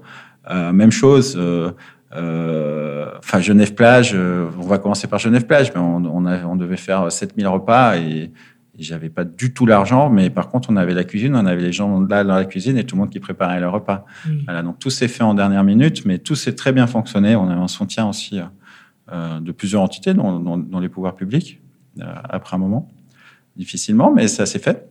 Et, euh, et, puis après, et puis après, on a trouvé ce lieu, ce lieu qui va nous coûter très cher parce qu'on aurait aussi, parce qu'on a pensé avoir une action sociale, qu'on on pensait que ça soit qu'on soit aidé par les pouvoirs publics. Euh, bon, ça n'a pas été le cas, c'est pas leur faute non plus. Il c'est des, ça s'appelle à projet, c'est pas toujours facile. Bon, on l'a trouvé, on l'a trouvé, mais un budget énorme. Et donc, euh, moi, mon rôle, c'est de trouver cet argent. Et, euh, et bon, ben, aujourd'hui, on a, on a, le réfectoire va se créer, il n'y a pas de souci, on a besoin d'argent, on a toujours besoin d'argent. En plus, le problème, c'est que notre visibilité fait croire aux gens qu'on a de l'argent. On n'en a pas. euh, mais euh, mais jusqu'à maintenant, on l'a fait et j'ai fait un an un an où je, je disais à Walter, si tu m'avais fait signer il y a un an le papier mm. euh, qu'on allait faire 30 000 repas, euh, qu'on allait monter tout ce qu'on a fait, qu'on allait ouvrir ce réfectorio-là, parce que le projet de base c'était pas le même. Hein. Mm. Là, on est sur un truc euh, stratosphérique, mais extraordinaire, extraordinaire. Mm. Et et j'aurais pas signé. J'aurais dit non, mais Walter, laisse tomber, on peut pas y arriver. Hmm. Et on a fait ça, en fait, voilà. Et euh, c'est vrai qu'il y a des périodes où on est à la fin d'un mois, euh, on n'a plus rien sur le compte, et puis on voit qu'on a un mois devant, on doit faire plusieurs milliers de repas, et, et puis on y arrive. Hmm. Et, puis voilà. et donc, en fait, j'ai parfait une expertise. J'ai créé un réseau. Euh, et puis euh, maintenant, je sais comment ça fonctionne. Les pouvoirs publics. Euh, alors bien sûr, j'ai encore beaucoup de travail à faire, mais euh, je, je, peux clairement officiellement dire aujourd'hui que je suis un collecteur de fonds. Voilà. Et, euh, et ce que j'aimerais déjà, bah alors, c'est mettre euh, parce qu'il y a beaucoup de travail euh, encore à faire pour, pour la fondation sur ces prochaines années, hein, parce que la partie payante ne, ne, ne, nous aidera pas du tout à tout subventionner. Donc, de toute façon, ça va être la grosse dynamique pour ce futur, cette future cuisine communautaire. Avec la fondation, une fois qu'on aura ce lieu, on aimerait bien aussi extrapoler le concept ailleurs. Donc en fait, c'est que le début d'une magnifique aventure, j'ai envie de dire. voilà. Et de ce que je vois, c'est tu parlais de force absolue tout à l'heure, ton côté, euh, ton aisance relationnelle. Bah là, tu la mets clairement. Euh, Exactement. tu l'exploites complètement, tu la déploies à 100% à, des, à des fins euh, hyper humanitaires et c'est cool. Exactement, mais on parle de transfert de compétences. Ouais, c'est ça. Totalement. J'ai réussi à, à, trouver ma compétence sur laquelle j'ai pu faire un transfert total. C'est pas le plaisir de lever de l'argent, c'est pas le plaisir de faire du réseautage, c'est le plaisir de voir la, la, la, la finalité en soi. Ouais. Voilà. Quand je suis dans les cuisines ou quand je vois les, ce qu'on prépare et ce qu'on fait, les oignons, toi aussi, pas du tout. Okay. L'année dernière, j'avais dit à Walter, ouais, si tu veux, je viens couper les oignons. Il m'a dit non, non, de toi, t'es pas là pour ça. Très pragmatique ce garçon, mais il a bien raison aussi. Euh, je pense que. Ouais. Et puis, euh, je pourrais très bien y couper des oignons, mais c'est pas ça qui va me permettre de les financer. Ouais. Tu vois, après un moment, chacun son Mais j'irai couper des oignons, j'irai couper des oignons. mais non, j'ai pas coupé d'oignons, mais alors zéro. Mais euh, c'est concept du cordonnier mal chaussé. J'ai jamais eu le droit à une barquette non plus euh, de toutes ces barquettes euh, qu'on nous, qu nous a préparées. À régler ouais. avec euh, Walter. Ouais, mais j'arrête pas de le dire à tout le monde. non, mais on a eu des chefs de folie, on a eu des chefs du bain des paquets, on a des chefs étoilés, on a, eu, on a eu, enfin voilà, c'est extraordinaire, extraordinaire. Ouais. Et ça, ça me nourrit. Et, et donc, finalement, c'est quoi la conclusion de tout ça? C'est que, tu vois, pendant, j'ai jamais su ce que je voulais faire, je le sais toujours pas mais j'ai toujours su que je voulais faire quelque chose de concret, de concret que la finance ne me convenait pas, et d'avoir eu les couilles de mmh. tout quitter au mmh. moment où en fait personne n'a compris dans le milieu où j'étais pourquoi je quittais, m'a amené à là où je suis aujourd'hui. Mmh. Euh, les étoiles s'alignent, mais euh, mais la chance, elle, il faut la forcer aussi. Voilà. Et, euh, et, et je pense que ça peut servir d'exemple pour beaucoup. Et euh, bien sûr, j'ai eu des doutes énormes, énormes dans tout dans tout ce cheminement. Mais j'ai toujours su, parce que la vie m'aura prouvé qu'à chaque fois que j'ai voulu faire autre chose, quitter, j'ai toujours, j'ai toujours réussi à, à, à, à, avancer encore d'une meilleure façon. Comment mmh. dire? Mmh. Euh, Je vais juste utiliser un exemple. Cette histoire d'apprentissage de la banque cantonale. Eux, ils voulaient faire de la finance. Eux, ils auraient rêvé de faire du trading, mmh. d'être sales. Et et, et, eux se disaient, mais comment Jimmy va y arriver vu qu'il se casse pour aller en vacances ou pour aller en voyage et comment il va revenir, comment il va gérer les factures et tout. Mais j'ai une meilleure, alors qu'aujourd'hui. Mais à 30 ans ou 35 ans, j'avais une carrière qui était vachement plus intéressante que eux qui étaient carriéristes sur ce mmh. domaine. Mmh. Parce que je m'étais donné l'opportunité d'aller voir ailleurs et, et, et d'avoir de, confiance en moi. Voilà. Et je pense que c'est l'histoire que je viens de raconter aujourd'hui. Je pense que pour moi, c'est un peu la moralité qu'on peut avoir. Il y a un moment, pas écouter les autres. C'est pas une confiance en soi, c'est pas forcément euh, l'assurance de soi-même. C'est s'écouter. Voilà. Mhm. pour pouvoir faire les choses et pas forcément se faire avoir par, le, par, la pression euh, sociétale. Et, euh, et si je si j'avais pas fait ça, je, ne serais jamais arrivé sur tout ce parcours-là, voilà, qui fait ma vie. Et j'ai l'impression, sincèrement, que c'est aujourd'hui que ça commence pour moi. Voilà. C'est fou, je t'écoute parler et je regarde en même temps les questions que je vais te poser et tu, tu y réponds ah sans que j'ai besoin de te dire. J'allais te demander, OK, euh, Qu'est-ce que tu aurais à dire aux personnes qui nous écoutent? Bah, boum, tu as répondu. Pardon, je te, je te, je te, non, non, non, mais c'est ton travail. Non, non, du tout, du tout, du tout. Et, et, et j'avais quand même, euh, là, comme ça, quand tu regardes le, le, le Jimmy à, à 16 ans, qui, qui, a vu un groupe de gens pouffer quand il a dit qu'il voulait être commercial, quand, euh, quand, ton entourage te dit, ouais, mais bon, tu, tu quittes là aujourd'hui et tu veux être tu veux être, tu veux être trader plus tard. Enfin, Aujourd'hui, quand tu et puis aussi quand tu regardes le Jimmy euh, à Zurich qui a des problèmes de santé, aujourd'hui, euh, au moment où on enregistre cet épisode, on est fin juillet, tu pars dans une semaine en Colombie. Quel regard tu, tu, jettes sur ce, sur ce virage professionnel? Euh, Aujourd'hui, c'est dur à dire. Il y a une période, je t'aurais dit, c'est un bon pied de nez à toutes les personnes qui n'ont pas cru en moi, parce que moi, j'ai toujours cru en moi, je les emmerde. Mm. Euh, mais ça a beaucoup évolué. Ça, c'était peut-être il y a 10 ans en arrière. Aujourd'hui, peu importe. Euh, j'ai envie de dire, euh, j'ai pas l'impression que j'ai besoin de, de, prouver aux autres ou à moi-même. Je, je, je, sais pertinemment, dû à ce parcours-là, que c'est pour ça que j'ai l'impression que c'est que le début, c'est parce que j'ai cette légèreté euh, et, quand tu regardes, c'est quand même complètement fou euh, que pendant qu'il y a le Covid qui arrive, que je me retrouve dans le social, qu'il y a Vateur qui m'appelle. C'est pas moi qui allais l'écrire, c'est pas moi qui l'ai choisi. Euh, donc en fait, aujourd'hui, je suis, c'est plus un. Je sais pas si je réponds vraiment à la question que tu me poses, mais c'est un sentiment de tranquillité que je peux avoir. Mm-hmm. Voilà. Mm-hmm. De liberté. Tout en étant vachement précaire. Voilà. concrètement, hein, financièrement. voilà. D'accord, ok. Et, euh, si je te dis, euh, quand tu crées, tu te réalises, qu'est-ce que ça t'évoque? Ouais, Je pense que c'est. Alors, dans la, la création, pour moi, c'est toujours un peu. Ouais, c'est dans la dans l'action en tout cas. Mmh. Voilà. Mmh. Je pense que c'est c'est euh, comment dire. je t'ai entendu parler de ça. L'ennui, tourner en rond, c'est là où c'est là où on disparaît. Euh, j'ai toujours eu, la, eu, peur de devenir un vieux con. Ça veut dire quoi, vieux con? On peut avoir 17 ans, être un vieux con. Je me rappelle très bien quand j'étais en apprentissage, il y en a qui me disaient que la, retraite, c'était important d'y penser. Quand tu as 17 ans, c'est pas important de penser à la retraite. Donc c'était déjà, déjà vieux con. C'est comment, c'est comment tu. Et tu peux être un, jeune toute ta vie, c'est dans ta tête. Mais vieux con, c'est t'enfermer dans ta bulle, dans ta réalité, dans ta routine. Mm. Voilà. Donc là-dessus, moi, que je vois. C'est dans la, création qui nourrit, c'est ça, en fait. C'est la dynamique, c'est l'action. Voilà. Il, y a, deux choses que je retiens euh, sur ton, parcours. C'est, euh, et je crois que je l'ai dit dans l'introduction, tu es parti pour aller voir ailleurs si tu y étais. Et, à chaque fois, tu, il y a une autre expression qui dit parti, euh, jamais parti, mais toujours de retour c'est un peu ça, hein, l'histoire de Jimmy. Totalement. et il y a aussi le fait tu, tu fonctionnes beaucoup à la rencontre. Euh, il y a Monsieur Favre, c'est ça hein, Oui, euh, je suis quelqu'un de très humain. Euh. Il, y a, il, y a, des figures fortes, ton grand-père, ton père. L'amitié est très important. Voilà. Mm. Et puis il y a ces rencontres. Il y a Walter, il y a, il y a ton ancien employeur.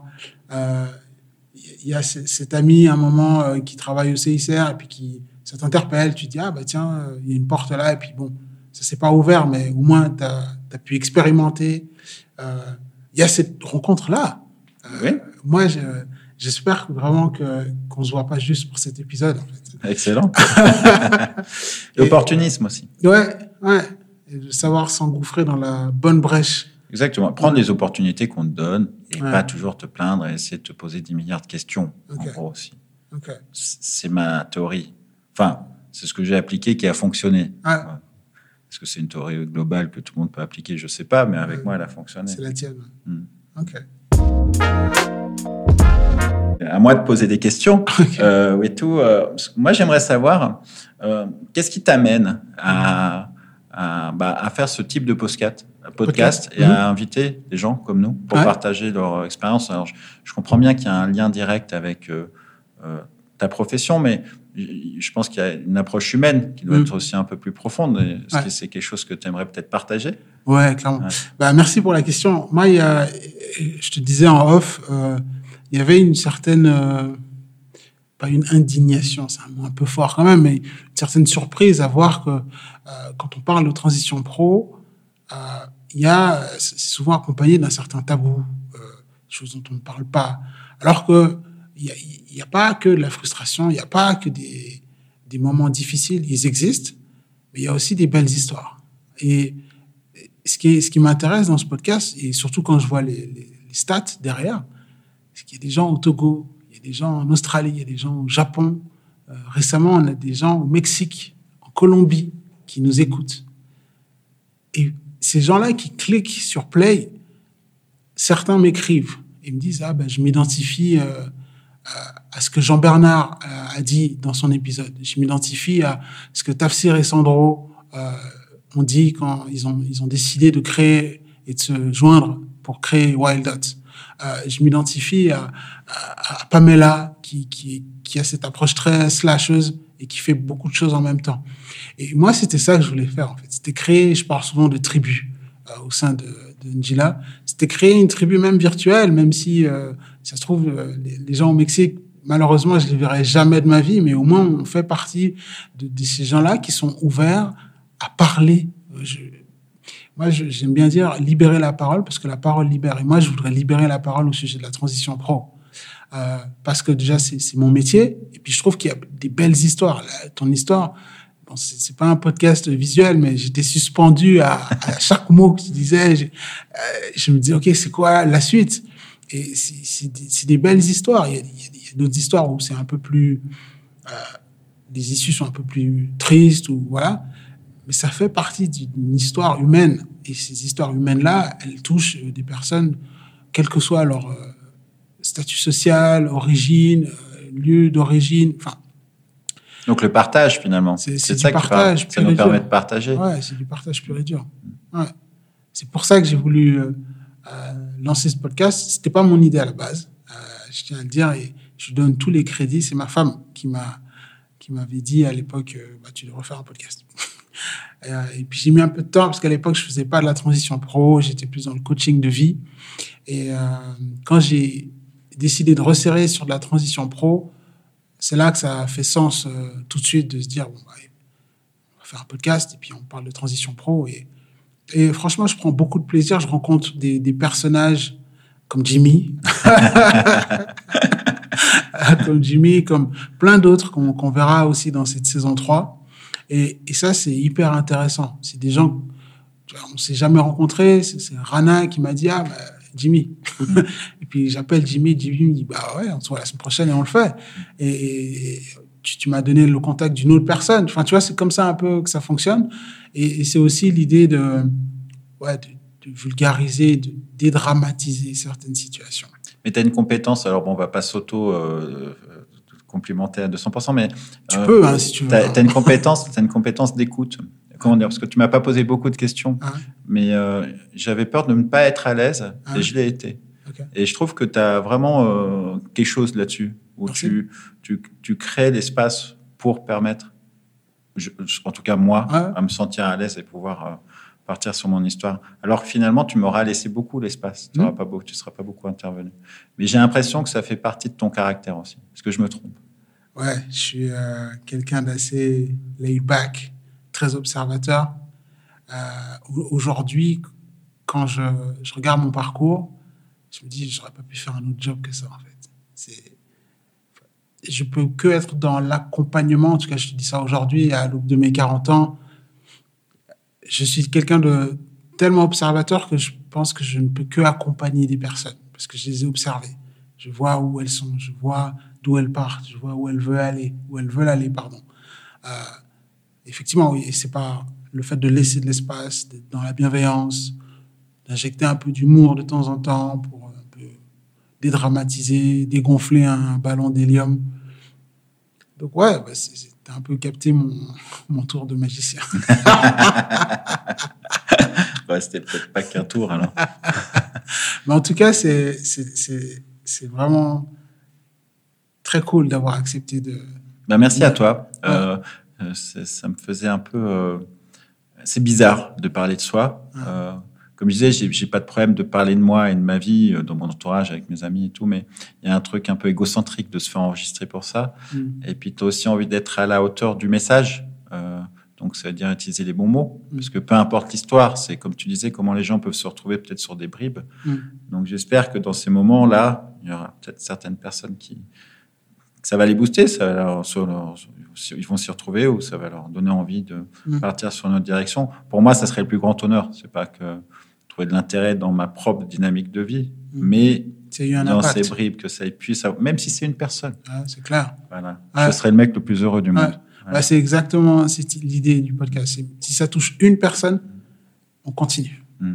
Et ça a touché une personne par saison, au minimum. Du coup, ah, on, est sur la troisième. non, mais je savais pas que c'était international en plus. C'est cool, c'est super. Ouais, c'était par surprise. Hein. Par surprise au début, bien sûr, c'était très suisse, très français. Puis c'est parti. J'ai fait un épisode en anglais avec euh, Kwame. Mm -hmm. pour je l'ai pas écouté, mais je vois, ouais. Ouais. Et euh, bah là, ça a ouvert. Euh, il y a des personnes maintenant au UK qui nous écoutent, au Ghana, parce que je pense que Kwame étant du Ghana, il a dû booster un peu la chose sur place. Excellent. donc ça, c'est hyper intéressant. C'est des rencontres. Créa, c'est vraiment des rencontres de tout type. Tu auras des CEO, tu auras, sans être dans le, comme dit un, un, dirigeant que je ne nommerai pas, j'ai pas envie de lui donner cette plateforme, mais il y a toutes les strates, si tu veux.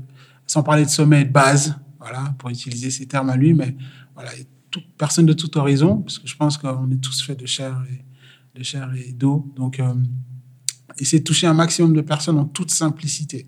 Mais il y avait un truc aussi que tu disais en off, euh, je vais mal le dire, donc il faut que tu le reprennes, mais que c'était dans ce concept aussi de, transition, de, euh, le concept de réussite, que toi, tu avais une problématique par rapport à ça. C'est que euh, voilà, enfin, bah, parle-nous en plus.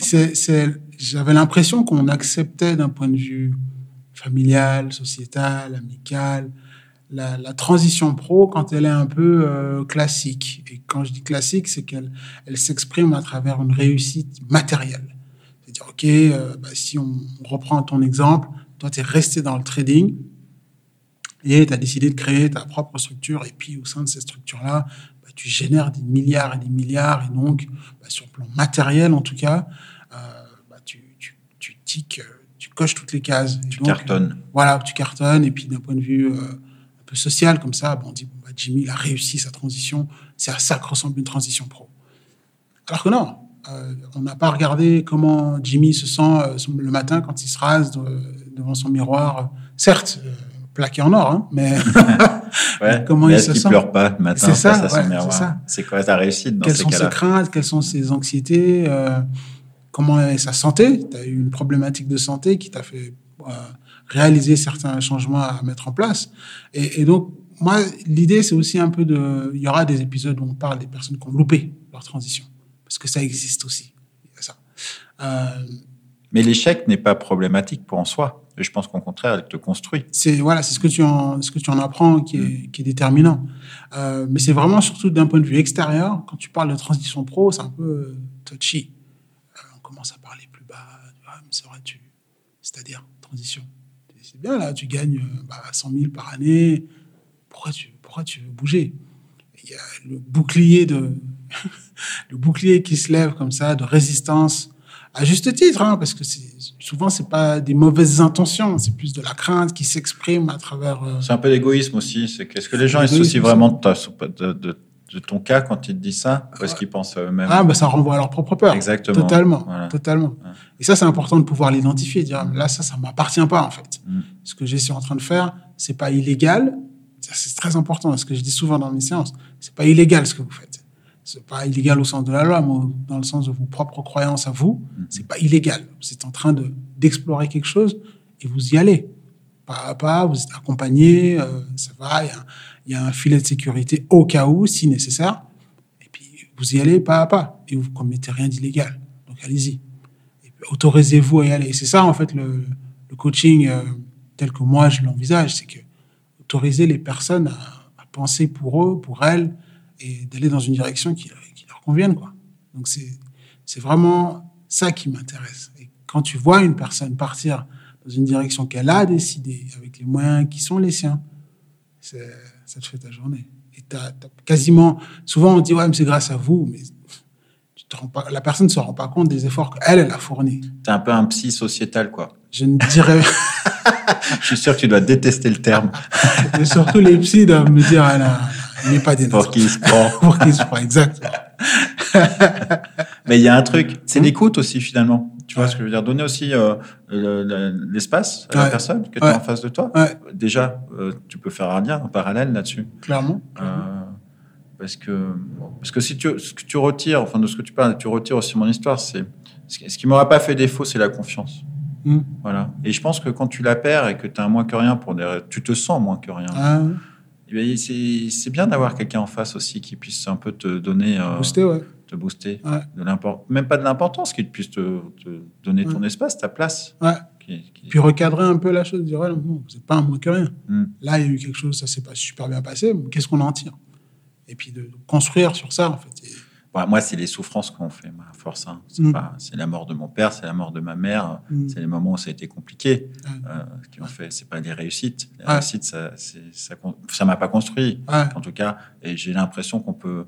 Euh, je déteste les généralités, mais on peut en faire une, une petite généralité quand même. Je pense que.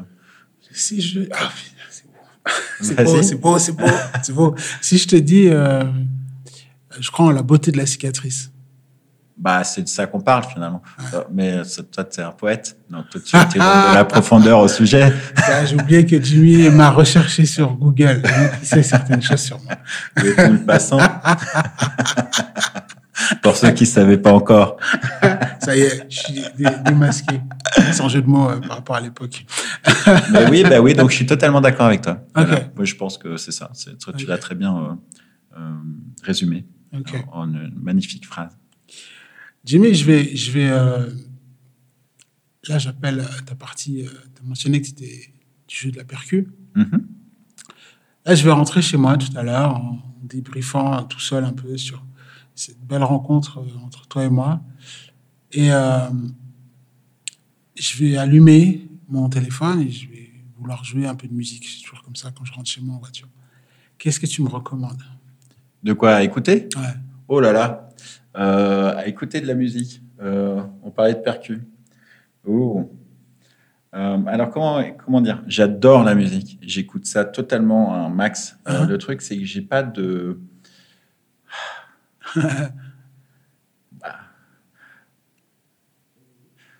en fait oh, qu'est-ce que je pourrais ce que j'aimerais bien que tu écoutes mais ça n'a rien à voir avec la percussion même si en fait finalement c'est c'est le batteur est, extraordinaire. Euh, j'aimerais que tu écoutes, alors j'ai pas le nom en tête, mais le premier album de Kezia Jones. Ok. Voilà. Qui a dû sortir, euh, euh, je dirais, dans les années 90, 93, 94. Kezia Jones, qui était donc un mec qui joue de la guitare, genre il est au même niveau que Jimi Hendrix pour moi. il était, il jouait dans la rue à New York. Et c'est un mec, un producteur qui l'a chopé. Et il le premier album, c'est que des morceaux qu'il jouait dans la rue. Et euh, et euh, t'as un bassiste, t'as un batteur, c'est dommage que j'ai pas le nom parce que je le conseille à tout le monde. Et c'est un album, c'est une tuerie. Pourquoi je pense à ça maintenant? Euh, C'est rigolo parce que pourquoi j'arrive à Kezia Jones parce que c'est pas forcément un truc que j'écoute aujourd'hui, mais c'est un peu représentatif, euh, pas de ma vie euh, dans l'histoire de Kezia Jones, mais cette musique m'aura toujours accompagné. Ok. Voilà. Ok. Donc, vu qu'on a parlé de, mon expérience professionnelle, ça me fait penser à mon père aussi. Et, euh, donc, je te le conseille, c'est cool. Premier album de Kezia Jones, dont j'ai aussi oublié le nom, pourtant. ouais, c'est dommage. J'aime beaucoup, euh, j'aime beaucoup Kezia Jones.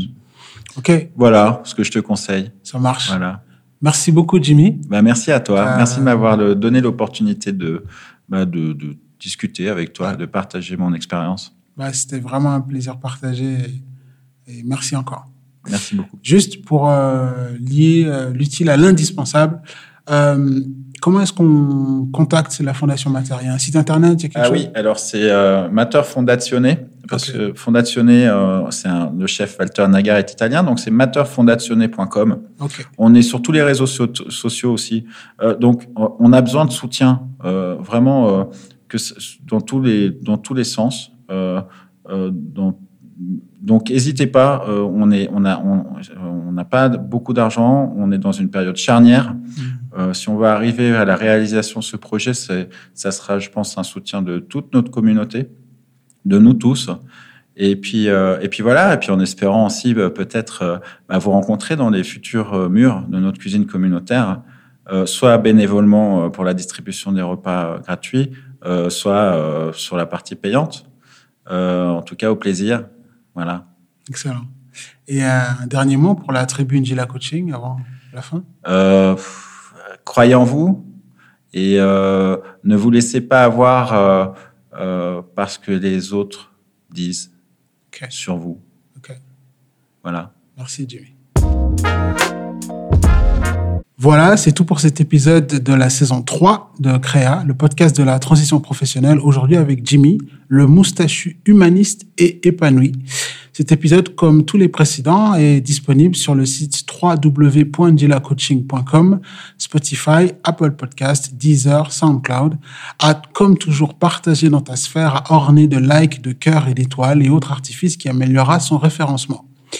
Rejoins la tribune Gila Coaching sur LinkedIn, Instagram et Facebook, comme tu le sais.